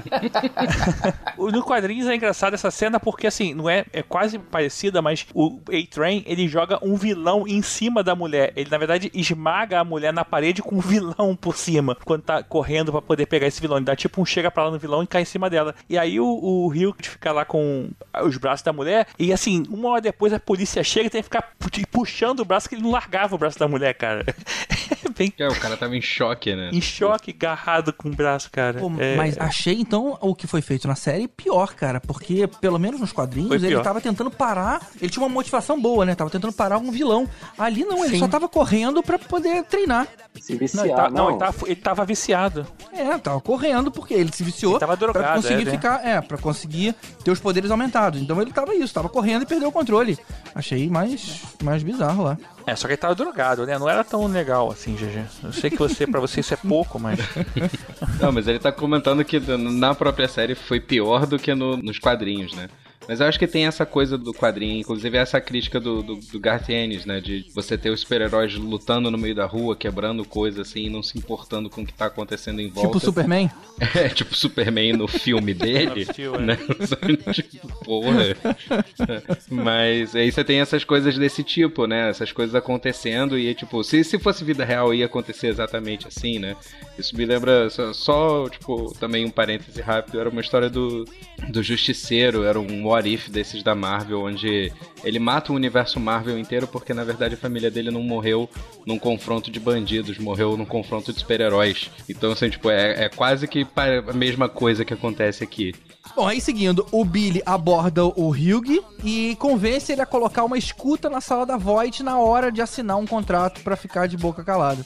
E aí no outro arco, a Anne entra pros sete e é abusada pelo profundo, que agora a gente ficou sabendo que na verdade foi por todos os sete, né? E não só por um cara. Cara, eu realmente fiquei com vontade de ler essa história. Não é possível, eu achei que já tinha chegado no máximo de bizarrice e pelo que vocês estão me contando, a parada é muito pior nos quadrinhos, cara. Muito pior. É muito pior. É, eu acho que talvez esse caminho inverso não seja tão legal, cara. Assim, não sei. É, eu também acho que não. é, se você tivesse. Não, eu acho que é mais legal ainda, porque eu vou me surpreender de novo. Se vocês, se você já parte pela uma parada bizarra e depois vê uma coisa menos, né, é, aliviada, me parece ser menos interessante. Ah, é porque ele é bem, ele é bem assim, não é nem que seja aliviado, eu acho que é bem até diferente, assim, a gente, é, a gente até faz as comparações, mas eu acho que é, é tudo, assim, as motivações, o, o desenrolar da história, o plot principal é tudo diferente, assim. E é, o legal são os, os easter eggs, mas assim, eu não gosto, eu não gosto muito dos quadrinhos, cara, assim, eu li e tal, mas eu lembro assim, que, eu, sei lá, cara, caguei e andei, assim, não, Não foi tão não curti muito. A, a série eu achei bem, é impactante pelas, pelas merdas que estão lá, mas não pelo ma- material, cara, caramba, isso é foda, tem que ler, mas Só que. a série eu achei bem melhor, cara, que, que os quadrinhos. Acho tudo, né? Ah, em matéria de história geral, eu achei também. Essa coisa toda do, deles quererem colocar os super-heróis no, no, no exército, né? Tipo, no, É. como os novos militares ali. Putz, eu- isso eu achei como um, um fio que liga a temporada inteira. Eu achei isso bem foda. achei bem foda. Todo o, o planejamento deles quererem montar isso de, de querer um contrato com o governo. Os super-heróis trabalhando pro governo oficialmente no exército, sabe? Então isso eu achei bem, bem bacana na, na, na história, assim. Que seria o equivalente a dominar o mundo, né? Porque realmente é- é- eles teriam uma força pra isso. Justamente, exatamente. E assim, é uma coisa que nos quadrinhos isso eu não lembro de ter visto, assim, não, não tem. Você tem umas coisas assim envolvendo o, o presidente, algumas coisas de contratos, mas é, é, os super-heróis já estão tão estabelecidos que não tem um, um drama em cima de, tipo, conseguir um apoio do governo pra poder colocar os super-heróis pra trabalhar na- no exército, sabe? Saquei. Então, É. assim, eu acho que foi um, um up. Maneiro, Sim, maneiro. eu achei, eu achei que a série, série mandou muito bem e vocês falaram de Umbrella Academy, desculpa quem gostou, mas puta que caraca, The Boys é muito melhor que Umbrella Academy. É, eu gostei, mas eu realmente achei muito melhor o, o, o The Boys mesmo. É, Umbrella Academy já é o inverso, eu gosto mais dos quadrinhos. Pelo menos é, os primeiros quadrinhos. Depois o Umbrella Academy também se perde completamente lá, mas beleza, é outra história. É, eu não li os quadrinhos, mas assim, eu, eu comecei gostando da série, mas porra, eu achei a. sei lá. É logo no primeiro episódio que a, a Anne conhece o Hilde, né? Logo, é logo nessa parte depois, né? Que é, quando ele perde a mulher e ela tá, e ela tá ali é, deprimida por ter sido abusada, né? Isso, aí eles acabam se Isso. conhecendo. Uhum. No, no- no banco da Isso praça, eu né? acho que no banco do Central Park. No banco... Aliás, É. eu tenho uma história curiosa. Eu li o The Boys, acho que foi em 2014, ou final de 2013. Eu tenho uma cena em que o Butcher, conversando com o Hugh, ele fala pra ele comer, porque ele é lá da Inglaterra, né? Mas aí ele fala: quando você for pra Nova York, você precisa ir. Aí ele dá um endereço que é o melhor hambúrguer que você vai comer na sua vida. E eu fiquei com isso na cabeça e por coincidência em julho de 2014 eu fui para Nova York e eu anotei isso. E eu fiquei procurando a hamburgueria que tinha, até que eu cheguei no endereço e não- eu perguntei pro cara, onde é que é essa hamburgueria? Aí o cara me apontou o hotel. Era dentro do hotel, tinha uma plaquinha em neon, pequenininha, com o símbolo do hambúrguer. E aí eu segui e cheguei num buraco. Cara, não tinha nada a ver com hotel, mas realmente é dentro do hotel. Você entra, era tudo um ambiente mais escuro, as paredes todas escritas, um ucraniano que fazia a, a, os Puta merda. Caramba, onde você tá se metendo, do cara? lugar- Você vai ficar numa jaula depois. Aí o, aí o cara baixou as calças, você quer conhecer os sete aqui, assim. Você quer provar a salsicha ucraniana? É com picles assim, picles. Mas o, o pior é que sabe qual era o nome do lugar? É Burger Joint. É o que tem agora aqui no Brasil. Mas na época só Ah. tinha lá. Era uma Ah. parada meio única, escondida, assim, tinha todo um charme. É, agora já tá mega popular e tal. Mas ele fala no- nos quadrinhos como se fosse o hambúrguer da vida do cara. E eu fiquei curioso, né? Mas assim, eu lembrei disso, embora não tenha absolutamente nada a ver com tudo que a gente tá falando aqui. Eu tava esperando, tinha que estar o Caruso aqui pra falar isso pra você. Tentando entender o link, lá É, vai. não, se o Caruso estivesse aqui, ele realmente. Mas é porque acontece num parque também, e aí veio todo o gatilho mental, e eu lembrei, e eu queria deixar isso registrado pra eternidade em algum lugar, porque senão ia ser só uma memória. Antes que você esqueça. Tudo bem que vocês podem cortar na pós, né? Mas não tem É, problema. deixa aí. registrado. E aí termina o episódio 1 com o Translucent achando a escuta, seguindo o Hilde até o trabalho dele, e aí chega o Butcher e os dois incapacitam lá o peladão. O peladão. Cara, deve ser muito estranho, né? Você sair peladão por aí, pela, pela rua, é, mesmo sendo tentando invisível, sei lá, tem que se proteger um pouco, né? Pior o cara tá sempre no banheiro feminino, né, bicho? O maluco mó babaca lá. Mulher já tá, tá acostumada já. Teve uma coisa que eu achei é, interessante que o quando a gente vê filmes com Homem Invisível, tem aquele negócio de tipo, quando o cara come, o que acontece, a gente continua vendo ou não, ou quando o cara é, descome, né? No caso, no, no, no The Boys, o cara mija. e aí é, a gente vê essa- essas dúvidas que ficam na cabeça da, da gente, tipo, e pá, peraí, ele tava andando descalço no meio de um monte de caco de vidro, ah, e você entende que a pele dele é mais resistente. Ah, então tá. Então essas, essas dúvidas todas que seriam que o cara tá pelado, tudo é explicado no, no, no filme. É Gostei disso. verdade, é verdade. A gente vê o quanto Sim, a sim. pele do cara é dura.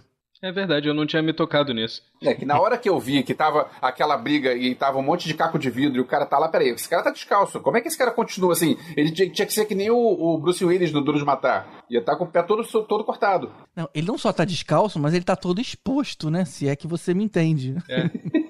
Vidro Sim. voando não era um lugar pra você ficar muito tranquilo ali. Mas realmente, se você é intransponível, E pra fechar esse episódio, a gente vê lá uma cena que mostra que o Homelander pode não ser tudo aquilo que a gente espera, porque ele já mostra ele destruindo o avião do prefeito, né? Tem até uma criança dentro do avião e tudo mais. E é, aí a gente vê que o cara não é tão super-homem como a gente imaginava, né? Tão bonzinho.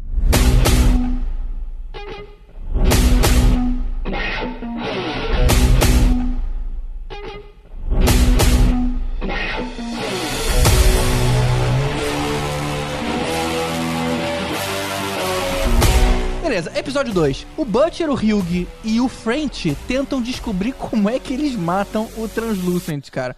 Porque a pele dele é intransponível. E aí, finalmente, o French tem a ideia de colocar C4 dentro do cara pelo rabo. Cara, como é que ele pensa nisso? Esse Guardianes é muito pervertido, cara. Não, mas isso não tem não, cara. Isso, isso é você. Isso, isso, tá isso- Esse personagem nem, nem tem, na Ah, verdade. isso não tem? isso- essa ideia foi do Seth Rogen mesmo. Ah, Eu acho que essa ideia surgiu quando tava aquele papo no Vingadores do Homem-Formiga entrar pelo rabo do, do, do Thanos. Aí alguém tinha pensado, vamos, vamos desenvolver isso aí? Como é que a gente faz pra explodir alguém por dentro? Já que a Marvel não vai ter coragem de fazer isso, a gente vai ter coragem. O que eu achei maneiro nessa cena é que na hora que eles falam que vão fazer isso, na hora o translúcido fica sério. Ele percebe que, opa, agora. Agora eu vou ter problemas. E aí, tanto que ele começa a contar lá na. Ele conta que o A-Train tava com a namorada do- com a namorada dele. Como é que é o nome da namorada dele mesmo que vocês falaram agora há pouco? É Popclaw. Pop Claw. Como é que era isso em português? É a menor ideia. Foca de, de garra, sei lá. Ah, whatever. whatever. Tipo, ele sai falando porque ele falou "Oh, nada de colocar isso na parada, mas aí não tem jeito. Os caras conseguem colocar lá no inserir o explosivo no cara, mas ele escapa e aí nessa hora ele convence o Hilde a, a deixar ele ir. Só que o Hilde muda de ideia e detona o C4, cara, explodindo tudo naquele galpão. Eu não achei que o moleque fosse fazer isso. A, sala inteira, cara, ficou suja do cara. Isso é GFNs, assim, essa explosão, assim, é tipo tarantinesca, assim. É, isso tem mais a cara dele, assim, essa, esse humor meio maluco, assim, sei lá. Não sei se chega a ser humor, mas é, Não, é meio... uma grosseria, né? Tipo, É uma grosseria. Um humor grosseiro, assim, sabe? Tipo, mas é. Tipo Breaking Bad quando eles botam um ácido na banheira com o cara e, e atravessa o teto e cai no corredor, sabe? Tipo, é uma parada assim meio do nada, uma, uma, uma coisa grosseira, assim. Cara, eu ainda achei engraçado também que eles fazem toda um- uma brincadeira visual com um pôster de uma criança que tá toda suja de macarrão, que eles estão dentro de um restaurante, né? Tipo, aí você olha pro cara, o cara banhado em sangue, aí ele olha pro lado, tá lá aquele pôster da criancinha banhada em molho de tomate, assim, tipo, né, tipo, dele tá perdendo a inocência dele ali, né, de ter matado uma pessoa, mas eu, eu achei bacana isso aí. Esse episódio 2, eu não lembro se é no 2 ou chega a ser até no 1, mas a gente vê que o Butcher vai lá conversar com uma amiga dele que é da polícia, né? Que ele fica pedindo as coisas, não- é isso? Ah, sim, é verdade. É E porque nos isso, mas quadrinhos. Nos quadrinhos é bem diferente. É, nos quadrinhos é um pouco diferente, porque essa mulher, que é uma agente da CIA, que ele fica pedindo os favores, toda vez que ele vai, ele meio que transa com a mulher, assim, meio que Ah, ela vai, não é vai. muito afim Meio disso, que mas. não, Mas né? deu a Ele entender tá- que eles tinham um passado. Transa. Não, mas é que. É que eu não, eu não sei como é que eu ia falar, assim. Por quê? Como é? Eu não entendi. É um angry sex, assim, que eles fazem. Quando ele vai visitar a, a mulher, ele pede as coisas pra mulher, normalmente transando com ela. Violentamente. Violentamente. Olha só. E ele vai pedindo as coisas pra ela, assim, toda vez. Volta e meia tá, um, um, sei lá, na primeira edição, daqui a pouco tá na de- quinta edição. Lá vai ele encontrar com a mulher. No final eles estão transando de alguma forma e ele e a mulher reclamando e ele falando das coisas pra ela, sabe? É, é a mesma coisa, é a mesma coisa que a gente vê na série, só que com sexo muito selvagem. Eu, eu gostava dessa atriz, ela fazia uma série engraçadinha chamada Samantha Who. E comédia Spin City, não é? Spin City eu vi Spin City, mas tava tem muito tempo, aí eu já não vou conseguir lembrar. Era do City. Michael J. Fox. É, eu lembro, É, é, essa já Será tem que eu tô muito falando tempo. certo? Mas eu, eu acho que era Spin City com o Michael J. Fox, que, que ela trabalhava no, no escritório lá e tal. É, isso eu não lembro. Eu lembro dela no Samantha Who, que era ela, ela divertida, Eu, era eu amiga. lembro dela no Crash. Caramba, ela fez Crash, olha só. Também é um filme Fez. bem antigo. Eu lembro dela no táxi. Eu lembro dela no The Boys. que era, o- é era aquele filme horrível com o Jimmy Fallon. E com a Gisele Bündchen? Isso, é. Filme horroroso, mas eu, eu lembrei dela desse Eu não filme. vi. Desculpa. Eu nem eu, eu, eu, eu, eu não quis ver. Vocês não estão perdendo nada, não, gente. Tudo bem. Então bora pro episódio 3.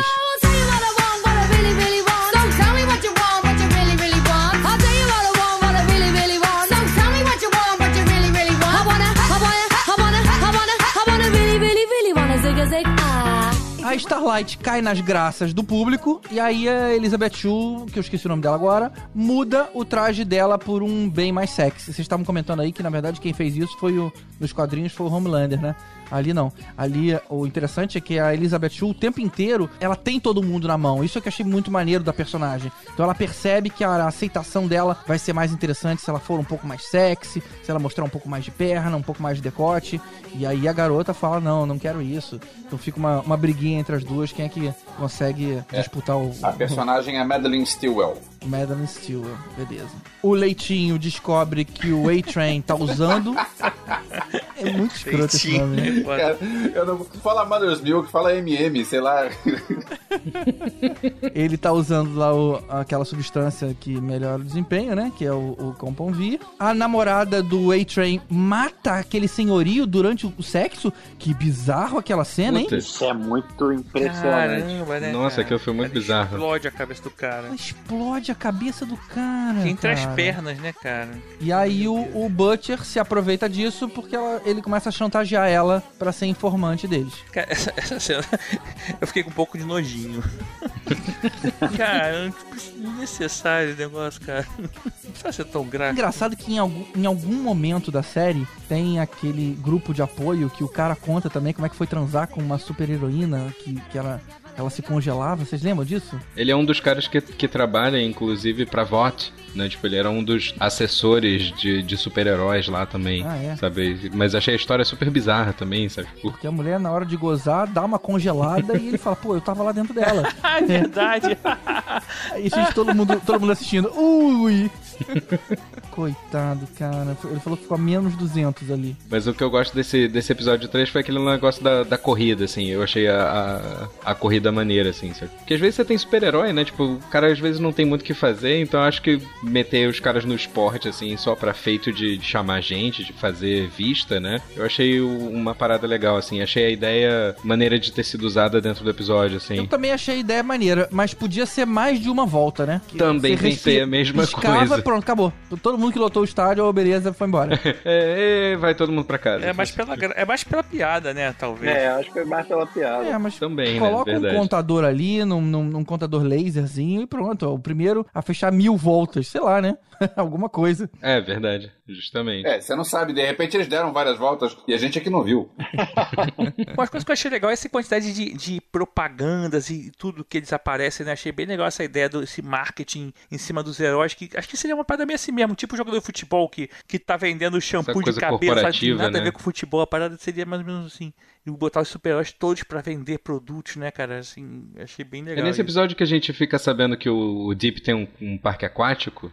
O pacote é dele ou é ele, ele, na verdade, é tipo.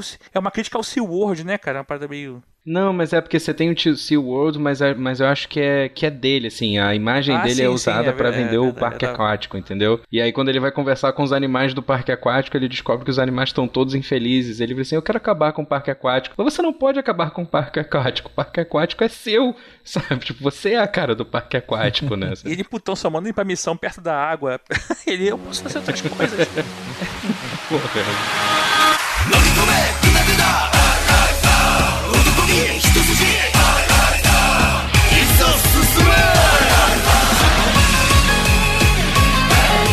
Episódio 4. O Butcher, o Hugh e o French e o Leitinho. Vai ser sempre assim, né? Tipo, Sempre assim, ele vai falar e a gente vai rir. Eu vou falar os boys. Pronto. Os boys chegam no esconderijo da Tríade que tem um estoque da droga. E aí lá eles encontram uma mulher japonesa enjaulada e libertam ela e a mulher sai matando geral e foge. É, eu achei que ela, é, assim, essa cena meio que botou ela meio, caraca, ela vai ser foda, não sei o que. E depois tem umas cenas que ele bota ela um pouco mais, não tão assim, não sei se deu uma, uma queda no, fodice dela, dessa cena. Porque tu vê que o cara se mata antes de encontrar com ela com medo do que ela pode fazer. E depois não parecia que ela tá tão poderosa assim, não sei. Por que, que ele tem tanto medo dela, sabe? É, eu senti falta dela ser mais descontrolada mesmo depois de ter sido contida. Tipo assim, entrava alguém de supetão no esconderijo, ela podia entrar em modo berserk de repente, sabe? Mas não, ela já tava ali. As pessoas batendo na porta, reclamando, pô, sai daí, quero tomar banho. E ela meio que, ah, caguei, sabe? Não, não batia muito com o que a gente também tinha visto aí nessa primeira cena. É, achei a personalidade dela mudou muito diferente. rápido. É. E aquela namorada do, do French, que sumiu do nada, esqueceu dela também e acabou, né, cara? Ficou muito perdida aquela mulher. Verdade, cagaram, mulher. É, ela meio que fugiu, né? Quando ela. O que eu entendi daquela personagem foi que ela descobriu que ele tinha sido queimado, né? Que, que tinham descoberto meio que a identidade dele. E aí ela fugiu. Não, mas ele que manda, foge aí e tal. Mas assim, ela é tipo a esposa dele. Do nada ele resolve largar a mulher e tal. E ele se apaixonou pela Kimiko lá, sei lá. Eu não sei se era esposa mesmo, não. Eu, eu, eu senti que ele tinha uma em cada lugar, assim, mas pode ser só impressão minha também. Não, ela realmente não teve muita Eu profundidade também aí. pensei Mas... aí numa peguete. Eu achei que não parecia ser algo mais, bem mais casual. Não, mas a Peguete que, é- que conhece todos os segredos dele, cara, né? não é só Peguete, cara. Mas não é, eu só É. sei que. Uma secretária, talvez? Só sei que ficou muito jogado ali, sabe, assim. Parecia que eles tinham um relacionamento grande Uhum. e, e de repente esqueceram dela, não, não foi bem explicado. Podiam ela morrer, sabe? Alguma coisa assim que justificaria melhor, talvez. Toda hora morrer, morrer alguém. Então todo mundo morre alguém, né? Esse episódio é o episódio do avião, né? Que eles vão lá que ele- eles vão salvar o avião pra mostrar que podem atingir é, as coisas a nível internacional e dar Exato. tudo errado, né? Ah, é verdade, né, cara? Essa cena do avião eu achei muito foda, cara. Eu achei muito O foda. que, eu que deu achei... errado lá em cima que eu não tô lembrado? Ele. O Homelander, ele foi, ele descobriu que tinha ainda o sequestrador no cockpit, lá no, Na cabine. na cabine. E aí ele foi lá e quando ele foi matar o cara com um raio no olho, ele destruiu o- os comandos do avião e o avião começou a cair. E aí ele falou, eu não tenho como salvar todo mundo, porque se eu sair e carregar o avião, o avião quebra e eu não tenho como descer com um de cada vez. E a Maeve disse, ah, então a gente pode salvar alguns. Se a gente salvar um, eles vão saber que a gente não Que salvou o resto. né? E vão contar. Então, morre todo mundo. É. É, ele foi um cara extremamente racional e em, em favor da empresa, né? Ele não foi humano de, pô, tem que salvar algum. Eu acho que tão racional que depois ele usou isso na entrevista coletiva. Dizendo, olha só, a gente Pois chegou é. com poucos minutos de atraso, que se a gente estivesse já no exército, a gente chegaria mais cedo e a gente conseguiria salvar. Até aí ele foi racional pra usar tudo manipulado. É. E o maneiro nessa cena é que enquanto ele tava fazendo esse discurso pró-ação militar, a Maeve tava num canto lamentando, né, pelas pessoas que ela deixou morrer. Então aí já tava vendo que a, a- cara, essa moça tem consciência, ela tá ali meio, meio que forçada, tipo, ela já entrou no jogo, mas ela ela ainda lamenta pelas coisas que ela é obrigada a fazer. Foi, foi interessante, até porque a gente vê no episódio seguinte isso mexendo na cabeça dela e ela até indo lá visitar a ex-namorada, né? Uhum, é, o que, eu, o que eu gostei dela na, na, na série foi bem isso também, sabe? Porque no- nos quadrinhos ela, ela só, só quer saber de beber, drink e ficar andando pelo lugar. Ela não liga pra ninguém, não fala com ninguém. Então você mostrar que ela tem um pouquinho mais de coração, assim, né? De se importar com as pessoas, né? Eu achei bacana. Até no episódio mais pra frente ela fala isso com a, com a Estelar lá, não é Estelar, a Starlight. Starlight. E, é, e ela fala com a, com a Starlight fala assim, ela, cara, não precisa ser cínica, sabe? Tipo, já tem alguém fazendo papel de cínica que sou eu. Vai fazer o seu papel, sabe? Tipo, então isso, isso eu achei maneiro. Foi maneiro. Foi É, maneiro. o que você nota é que a, a Queen Maeve no, na série, logo de cara, logo de cara, aquele momento no banheiro, o tom que a atriz dá pra entregar aquela fala, né, do tipo, pô, tipo, supera, né, cresce, alguma coisa assim, você vê que é de uma mulher que passou por algo parecido e que agora tá resignada, mas, mas não necessariamente é uma mulher que aceita de verdade tudo o que aconteceu. Ela meio que teve que se conformar com aquilo. E, e- e isso é pontuado em vários episódios. Esse é um deles, inclusive. I can't get a hold of myself. Breaking all the rules, playing games with my health.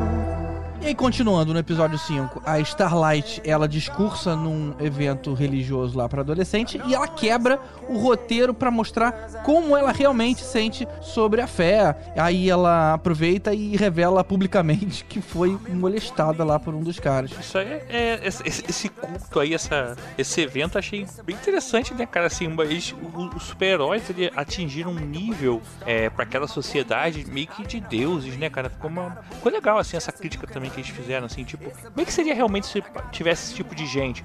Porque, é, se você pensar, a sociedade não sabia que esses heróis eram produzidos pela empresa, né? eram fabricados. E é uma boa maneira de controlar, né? As pessoas é justamente pelo lado da religião. Então eles realmente atuavam em todas as pontas.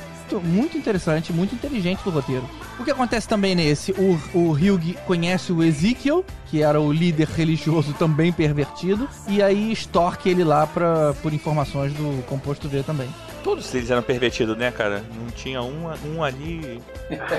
tipo, tinha. acho que com, su... Ninguém se é, com salva, grandes cara. poderes vem grandes perversões, né? Tipo, já falava o tio Ben, né? É, mas é, é que nem nos quadrinhos. Tanto é que o, o que eu acho que o, o ponto que o Cadu parou é muito parecido com o que eu parei, que era o Hero Gasm, né? Era o. Sim, o que eles, putz, Na verdade. Na, no universo Garth Ennis, todo o evento, como uma saga do infinito, guerras secretas, tudo, tudo que acontece que é um- uma grande saga, na verdade é só uma desculpa para eles irem para algum planeta fazer uma orgia generalizada. Heróis, vilões, Não, não, todo não é nem no planeta, não, é é, na é, Terra cara? mesmo. Eles vão pra um lugar isolado e eles vão fazer uma orgia. É isso. Ah, e eles dizem que estão fora salvando o mundo, é isso? É, eles dizem que vão pra fora, mas eles ficam no, no reservado, assim. Eles vão tipo pra uma praia. É tipo o quartinho escuro da Globo, é isso? É tipo o Fernando Noronha, cara. Tipo, É, exatamente. Fernando de Noronha, exatamente. A série mostrou mais ou menos isso no, no- Acho que foi no primeiro episódio também, quando eles vão no bar, né? Que começa a ver os, os- os heróis lá no, no bar se pegando, não sei o que lá. é quando eles veem o Ezequiel pela primeira vez, né? Isso, exatamente. E, o- e uma coisa que eu acho engraçada é que acho que os produtores já disseram que eles vão fazer o Hero Gasm, mas acho que só na terceira temporada. Ah, já estão pensando em três, caraca. É, já estão pensando lá na frente, entendeu? Mas achei, achei audacioso, né? Aguardo pela terceira temporada porque achei audacioso. Pô. Mas tem muito disso, essa imagem, esse culto de, de celebridade, esse culto dessas pessoas, né? Tipo, importantes. Acho que se super-heróis existissem, seria alguma coisa parecida mesmo. Também acho. Com Também isso aí. Também acho. Então, correndo aí com o episódio 5, a gente tem os caras descobrindo que os bebês foram expostos ao composto V para fabricar os supers. Tem a cena que o A-Train mata a namorada dele porque descobre que ela que traiu, ela que contou as coisas lá pros boys, porque ele encontra as imagens de vigilância no ursinho de pelúcia. E também tem a última cena do Black Noir encontrando os boys, mas a Kimiko acaba salvando eles a tempo. E aí a gente descobre que ela também se regenera rápido. É X23, né? É, É quase isso. X23, exatamente. Nesse episódio que tem a parte que eu queria falar, que eu achei muito maneiro, cara. Que eles estão no hospital, eles descobrem que o bebê tá sendo é, tratado com composto V. e, É muito bom. e aí entram os seguranças, eles começam, É tipo, bom. pô, acabou a bala, não tô conseguindo. Então, pera Pega aí, só um minuto. Ele pega o bebê e começa a soltar raio É, né? laser com a cabeça do bebê. E cortando os seguranças no meio. Eu falei, gente, cara, parabéns. Aí, tipo, eu, eu bati palma pra televisão. Falei, porra, sensacional isso, cara. Foi, é que essa cena eu ria muito. Assim, aquela aquelas paradas, quando você chega nesse ponto, assim, que tu fala assim, cara, não tem mais nada, né, bicho? Tu pegar o neném e usar de arma uma criança. tipo, foda-se mais, agora não tem mais.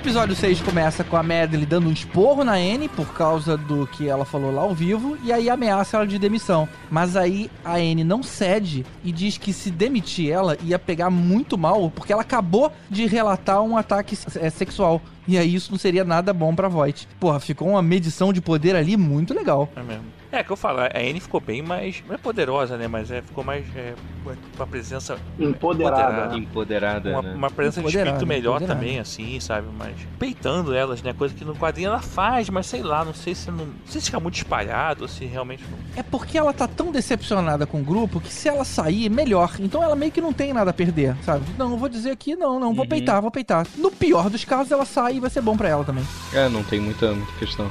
Na série, a impressão que eu tive é que pelo menos uma vez por episódio a Starlight deixa claro, né? Quer dizer, fica claro que a Starlight tem uma, uma personalidade que é dissonante da personalidade do, do, do grupo que ela esperava encontrar, né? E ela tá em constante luta interna entre o que ela acreditava e o que, que ela está disposta a abrir mão para poder fazer parte daquilo e o que ela realmente acredita. Então você vê esse arco dela se completando justamente no episódio que a gente vai falar mais à frente, que é o último. Mas você vê uma gradação, desde ela indo fazer lá aquele, aquele ato no primeiro episódio até o momento final. Então isso já é um momento, no episódio 6, já é um momento em que ela, cara, olha só, não, não, não e tal, ela tá ainda ali num cabo de guerra, entendeu? Mas eu acho muito bacana nesse sentido. É por isso que eu falei, eu acho que na série, embora eles tenham tido oito episódios, que parece relativamente pouco, eles cons- conseguiram construir muito bem certos personagens, entendeu? Muito melhor do que o quadrinho que às vezes tinha 80. Eu acho que 70. isso, eu acho que isso para ela inclusive fica melhor, porque nos quadrinhos eles perdem muito tempo sem saber quem é que, é, que um é o outro, né? Tipo, É. o, o Huey não sabe nos quadrinhos até a edição 40 lá, o Huey não sabe que ela é uma super-heroína. Eu, eu não sei como ele não sabe, mas ele não sabe, né? Tipo, e ninguém que tá, nem, nenhum dos The Boys sabe que ele tá namorando uma super-heroína. O que acontece é que numa das edições ele, o, o Butcher tá andando na rua, vê o Huey beijando uma loira, ele fala assim: "Ah, parabéns, cara". Aí quando ela levanta o rosto e vira, ele olha pra cara dela e pensa assim: "Caralho, que merda". Sabe, tipo, e aí ele descobre que ela era uma super-heroína. Então isso no seriado, eles já cortaram meio que logo de cara, entendeu? Tipo, ele descobriu que já tava com- conversando com a mulher e passa a usar essa relação que ele tem com, com ela como um meio ali de, de, de se infiltrar. Isso eu achei maneiro também de, de ser usado melhor na série. De repente ela usava óculos, e aí, quando tira o óculos, Ah, ela não ninguém quer reconhecia, Reconhecia, né? Verdade. Muito bom. Mas só lembrando o embate ali da Madeline com a Anne, tem uma parte forte da conversa que ela fala, na hora que fala lá da, da agressão sexual, ela fala, cara, você sabe disso. Eu tenho certeza que você sabe, eu tenho certeza que você sabe quem foi. E aí a, a Elizabeth Shue dá uma, um- uma olhada pra baixo, do tipo assim, eu não tenho como negar. E aí logo na sequência ela manda o, o profundo de castigo lá pra aquela cidade do interior lá. Ou seja, ela realmente sabia de tudo. É, Sandushki Isso foi antes ou depois de tentar roubar o golfinho? foi depois. Foi depois? Acho que isso foi Foi depois. depois, cara. Essa ele, acho que ele tinha golfinho- roubado o, o golfinho. Acho que foi logo no segundo episódio essa do golfinho. Não, não foi no segundo, não, mas foi É. depois. Mas essa, cara, essa do golfinho, eu ri pra caralho, bicho. Também foi aquela espada mais grosseira. Quando o golfinho voa, assim, eu já ri. Quando passa o caminhão por cima do golfinho, bicho. e ele discutindo com o golfinho: Não, agora eu não posso fazer isso, tá? Mais tarde, quando a gente chegar no hotel, tipo, caralho, bicho, é muito Aquaman. Eu pensei, o que, que esse cara faz com esse golfinho, né, cara? Que merda. É, isso nos quadrinhos mostra, né? Nos quadrinhos mostra o, o, aqua, o Deep, no caso, fazendo orgias com os seres aquáticos e tal. Tá brincando, cara. Não me surpreendo mais, cara. É muito Não sei bizarro. como, eu me surpreendo ainda. Mas, mas só que vocês falam do relacionamento da Anne com o Hilde, quando ele, ele descobre que ela é uma super-heroína, ele vomita, ele, ele começa. Tipo assim, ele, ele, ele passa mal porque Ele passa tipo, ele mal, né? odeia Ele fala assim, não é possível. Matou, assim, a mulher dele, é tudo que ele odeia, né? Então, assim, isso causa um baque pra ele, assim, mais do que pra ela, né? Ela E é nesse episódio que a gente vê aquelas câmeras de segurança. E aí ele vê lá o, que o Homelander estuprou a esposa, quer dizer, é, é, eles entrando no quarto, depois ela saindo, e aí ela desapareceu. E ele tem certeza que ele matou ela depois. Mas a gente vê ela saindo lá com os sapatos na mão, e aparece ela entrando por iniciativa própria. é, ou seja, não foi forçada, ou, ou não, obviamente, né? Talvez, sei lá, de repente ele forçou ela de forma verbal. Pelo né? menos não a princípio, né? É, não sei, né, ali mas- nas câmeras parecia que era consensual e ela saiu. Mas ele colocou na cabeça, ele mesmo vendo as, as cenas, de que ele foi lá e matou ela depois. É, mas isso também não é uma coisa que tem confirmação, né? Obviamente, assim, tipo, já adiantando demais pro episódio, né? Mas ele tem essa ideia na cabeça, já que ela sumiu, provavelmente alguém sumiu com ela, né? Tipo, então essa é a, a ligação que o, que o Butcher acaba fazendo. Mas foi nesse episódio, é o 6, né, que a gente tá falando. Exato, exato. Quando eu vi a cena, eu imaginei que ela realmente engravidou e morreu no parto. Tipo assim, pô, é uma super criança ali, né? Nascendo. Uhum. E Deve dar uma estragada por dentro, sei lá. Isso foi muito legal, até porque nos quadrinhos, até falando nos quadrinhos, é exatamente isso. É, ela é estuprada e ela morre dando luz ao filho do Homelander, porque ele, ele, o raio, o garoto dispara o raio de dentro dela.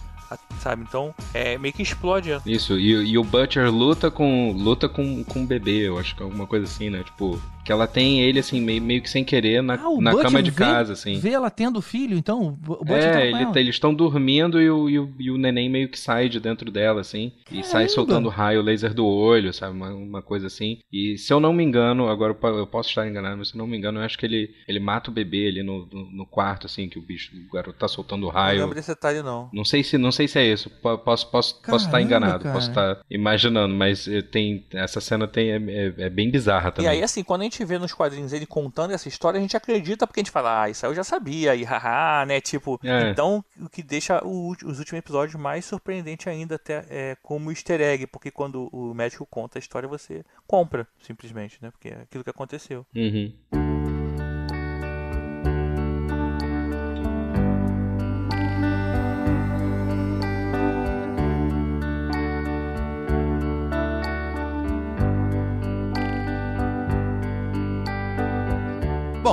Episódio 7. O Hyug e a Anne transam. E também tem a cena do Profundo levando uma fã pro quarto. E ela meio que estupra Muito o cara, boa. enfiando as mãos nas, nas, sei lá, nas brânquias dele e se masturbando enquanto fazia o cara sofrer.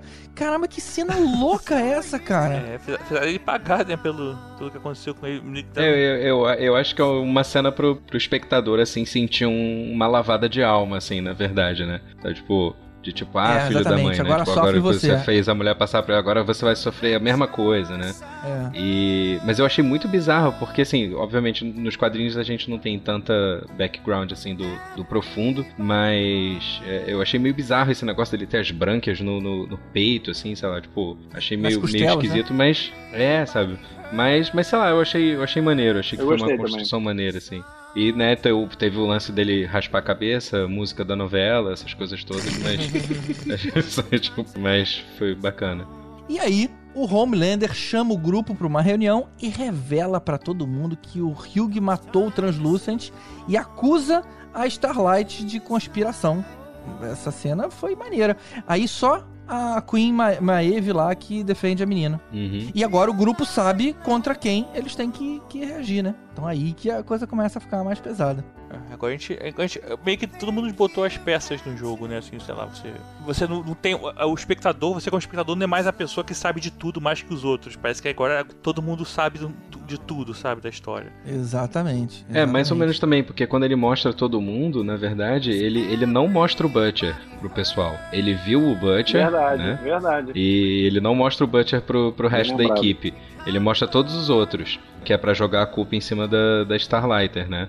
Mas quando ele vê o Butcher, ele guarda pra ele É e aí ele vai conversar com, Com aquele Dr. Vogelbaum, né? com o Dr. Vogelbaum e ele vai conversar também com a. Gente, sumiu de novo o nome dela, caraca. Elizabeth Shue. Pensa em sapato, cara, calçando os sapatos aí. tem- calçando sapato. Mas. Mas aí mostra ele com, conversar com ela e conversando com, com o Dr. Vogelbaum lá.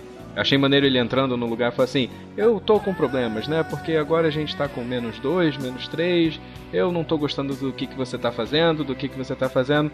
Você não, Black Noir, você tá bacana. Aí faz um sinalzinho de joinha assim. Aí o cara. o maluco Tá também não fala nada, nem pra ter raiva do cara, não sabe nem o que que é esperar. Não fala nada, né? Não, não tem como, né? Ter raiva. E a conversa lá com o Vogelbaum é, fica meio pesada porque ele, né, conta, né, que a, que a mulher tava grávida, conta a história lá do que a voz tinha encoberto, mas ele fala que o, pro Homelander que ele era o maior fracasso.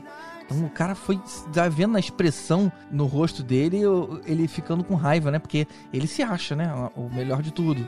O melhor de todos. E aí quando o cara fala que era o maior fracasso da carreira do cara, era o cara, caramba, tocou fundo. Eu achei que ele ia matar o cara ali na hora, assim. Também assim, achei, tipo, também achei. assim. Pode até ter matado e a gente não viu, mas eu achei que Ele ia, mata o ia cara, ser ele na hora. Ele assim. depois fala que mata, né? a gente só não sabe quando e como, né? Porque ele fala depois, o cara falou a verdade. Ah, é Porque ele- verdade, ele, é fala que verdade. o cara falou a verdade pra ele, ele conseguiu convencer. Tanto que ele sabe, que ele acha depois. a- Ele pega o Butch e leva lá pra encontrar com a mulher. né? Uhum.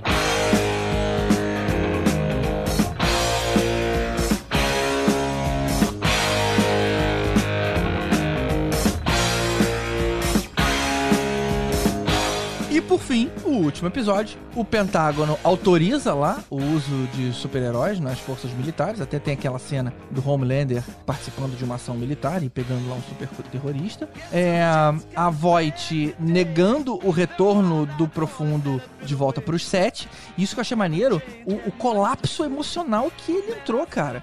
E eu, eu não esperava esse, esse nível de profundidade. Era um cara muito fútil, mas ali mostrou, cara, como ele Mas era precisava o do grupo. Deep. Ele era profundo. Literalmente profundo. Tá bom. Desculpa, eu vi quicando na, na, na frente da área, eu tinha que chutar.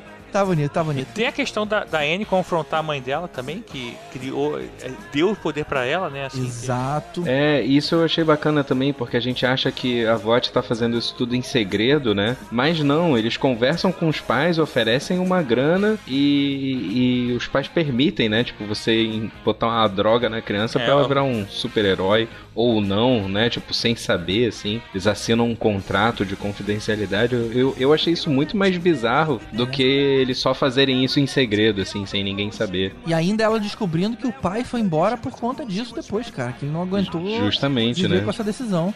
Uhum. Mas eu, eu achei que uma mudada assim com relação aos quadrinhos que também ficou bem bacana na história. Bom, o Hilde salva os amigos que foram capturados no, no episódio anterior. E aí, o A-Train chega e na hora que ele vai lutar com o Hugh, a Starlight chega.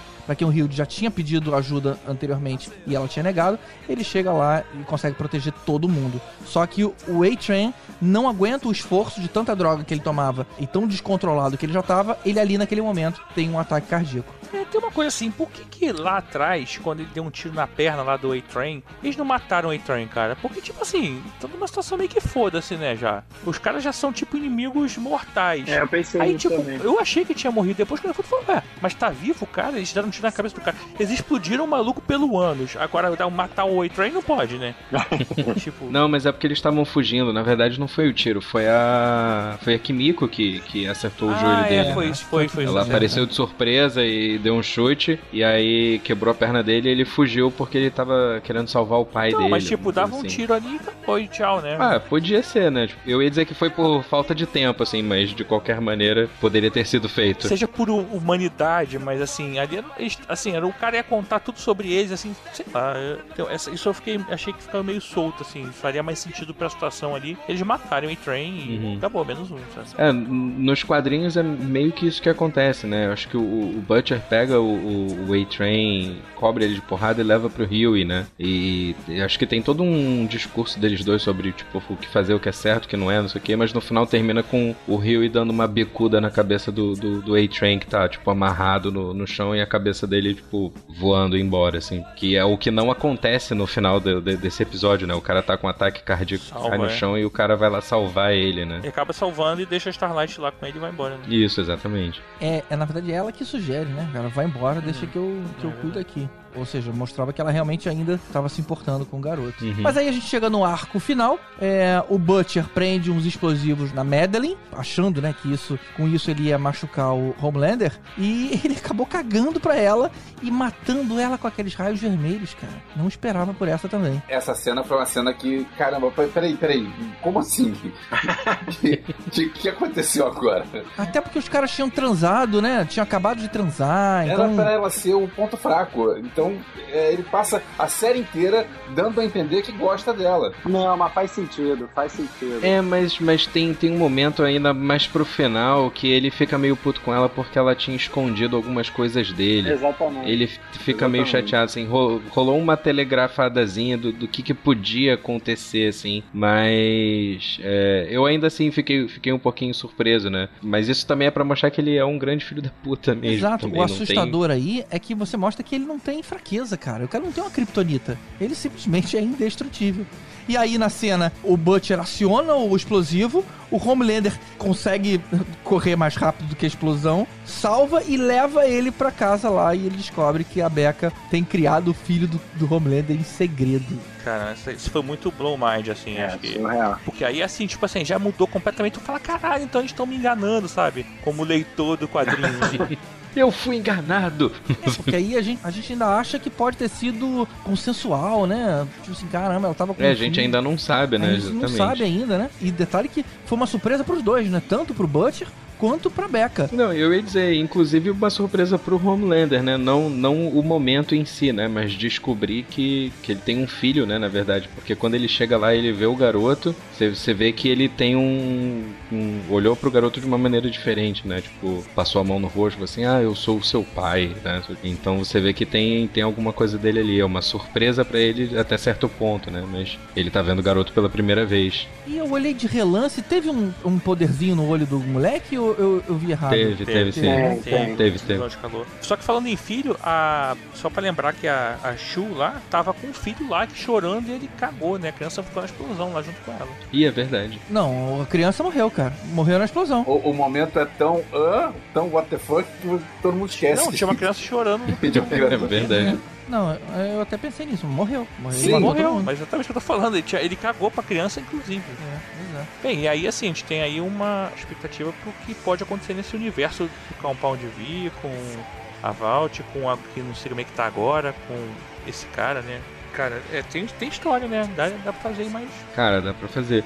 Mas assim, eu realmente não sei o que esperar pra essa segunda temporada, assim. É, eu também não tenho ideia. Porque o, o, o que eles montaram pra série, eu acho que divergiu tanto do- dos quadrinhos que eu não sei se eles têm como continuar com o Homelander, com a história do Homelander e essa, essa briga entre o Butcher e ele, e colocar todas as outras histórias que aconteceram. E se tiver, não sei como eles vão encaixar, né? Mas aí os caras já estão planejando uma terceira temporada, estão planejando fazer o, o Hero Gasm na, na terceira temporada, então assim, tipo, Não eu tem como realmente ter um não- Hero Gasm com o Homelander, Não com o The faço Boys ideia, cara. interferindo nesse universo que já criaram agora, a partir de agora. Pois é. É. Então, sim. Mas eles vão montar uma história completamente diferente. Pra mim, isso, assim, ela já é bastante diferente. Mas eu acho que eles vão montar uma coisa agora, assim, da cabeça deles, Não, é. assim. É o, o que eu tô Eu imaginando. Isso, eu acho que eles, tipo, agora é uma coisa nova. Eles não vão mais usar os quadrinhos, apesar de usar alguma referência, como eles acabaram fazendo, mas Uhum. não tem como. E, cara, eu achei bem legal, assim, as decisões que eles tomaram, então eu confio que vai ser uma coisa legal. Tô ansioso, quero ver. Agora,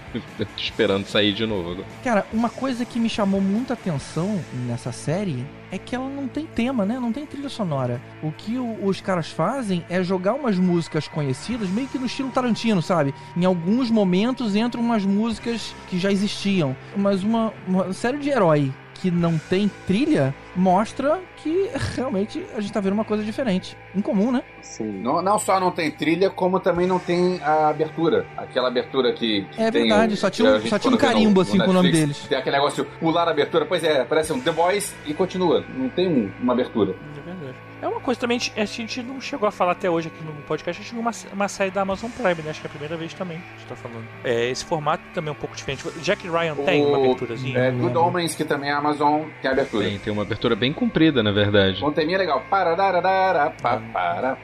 É, então. Mas eu acho que é bem, bem estilística. É, o que eles podiam fazer pra essa série então era chamar, era voltar aí ó, a continuação, que eu espero que seja o The Backstreet Boys.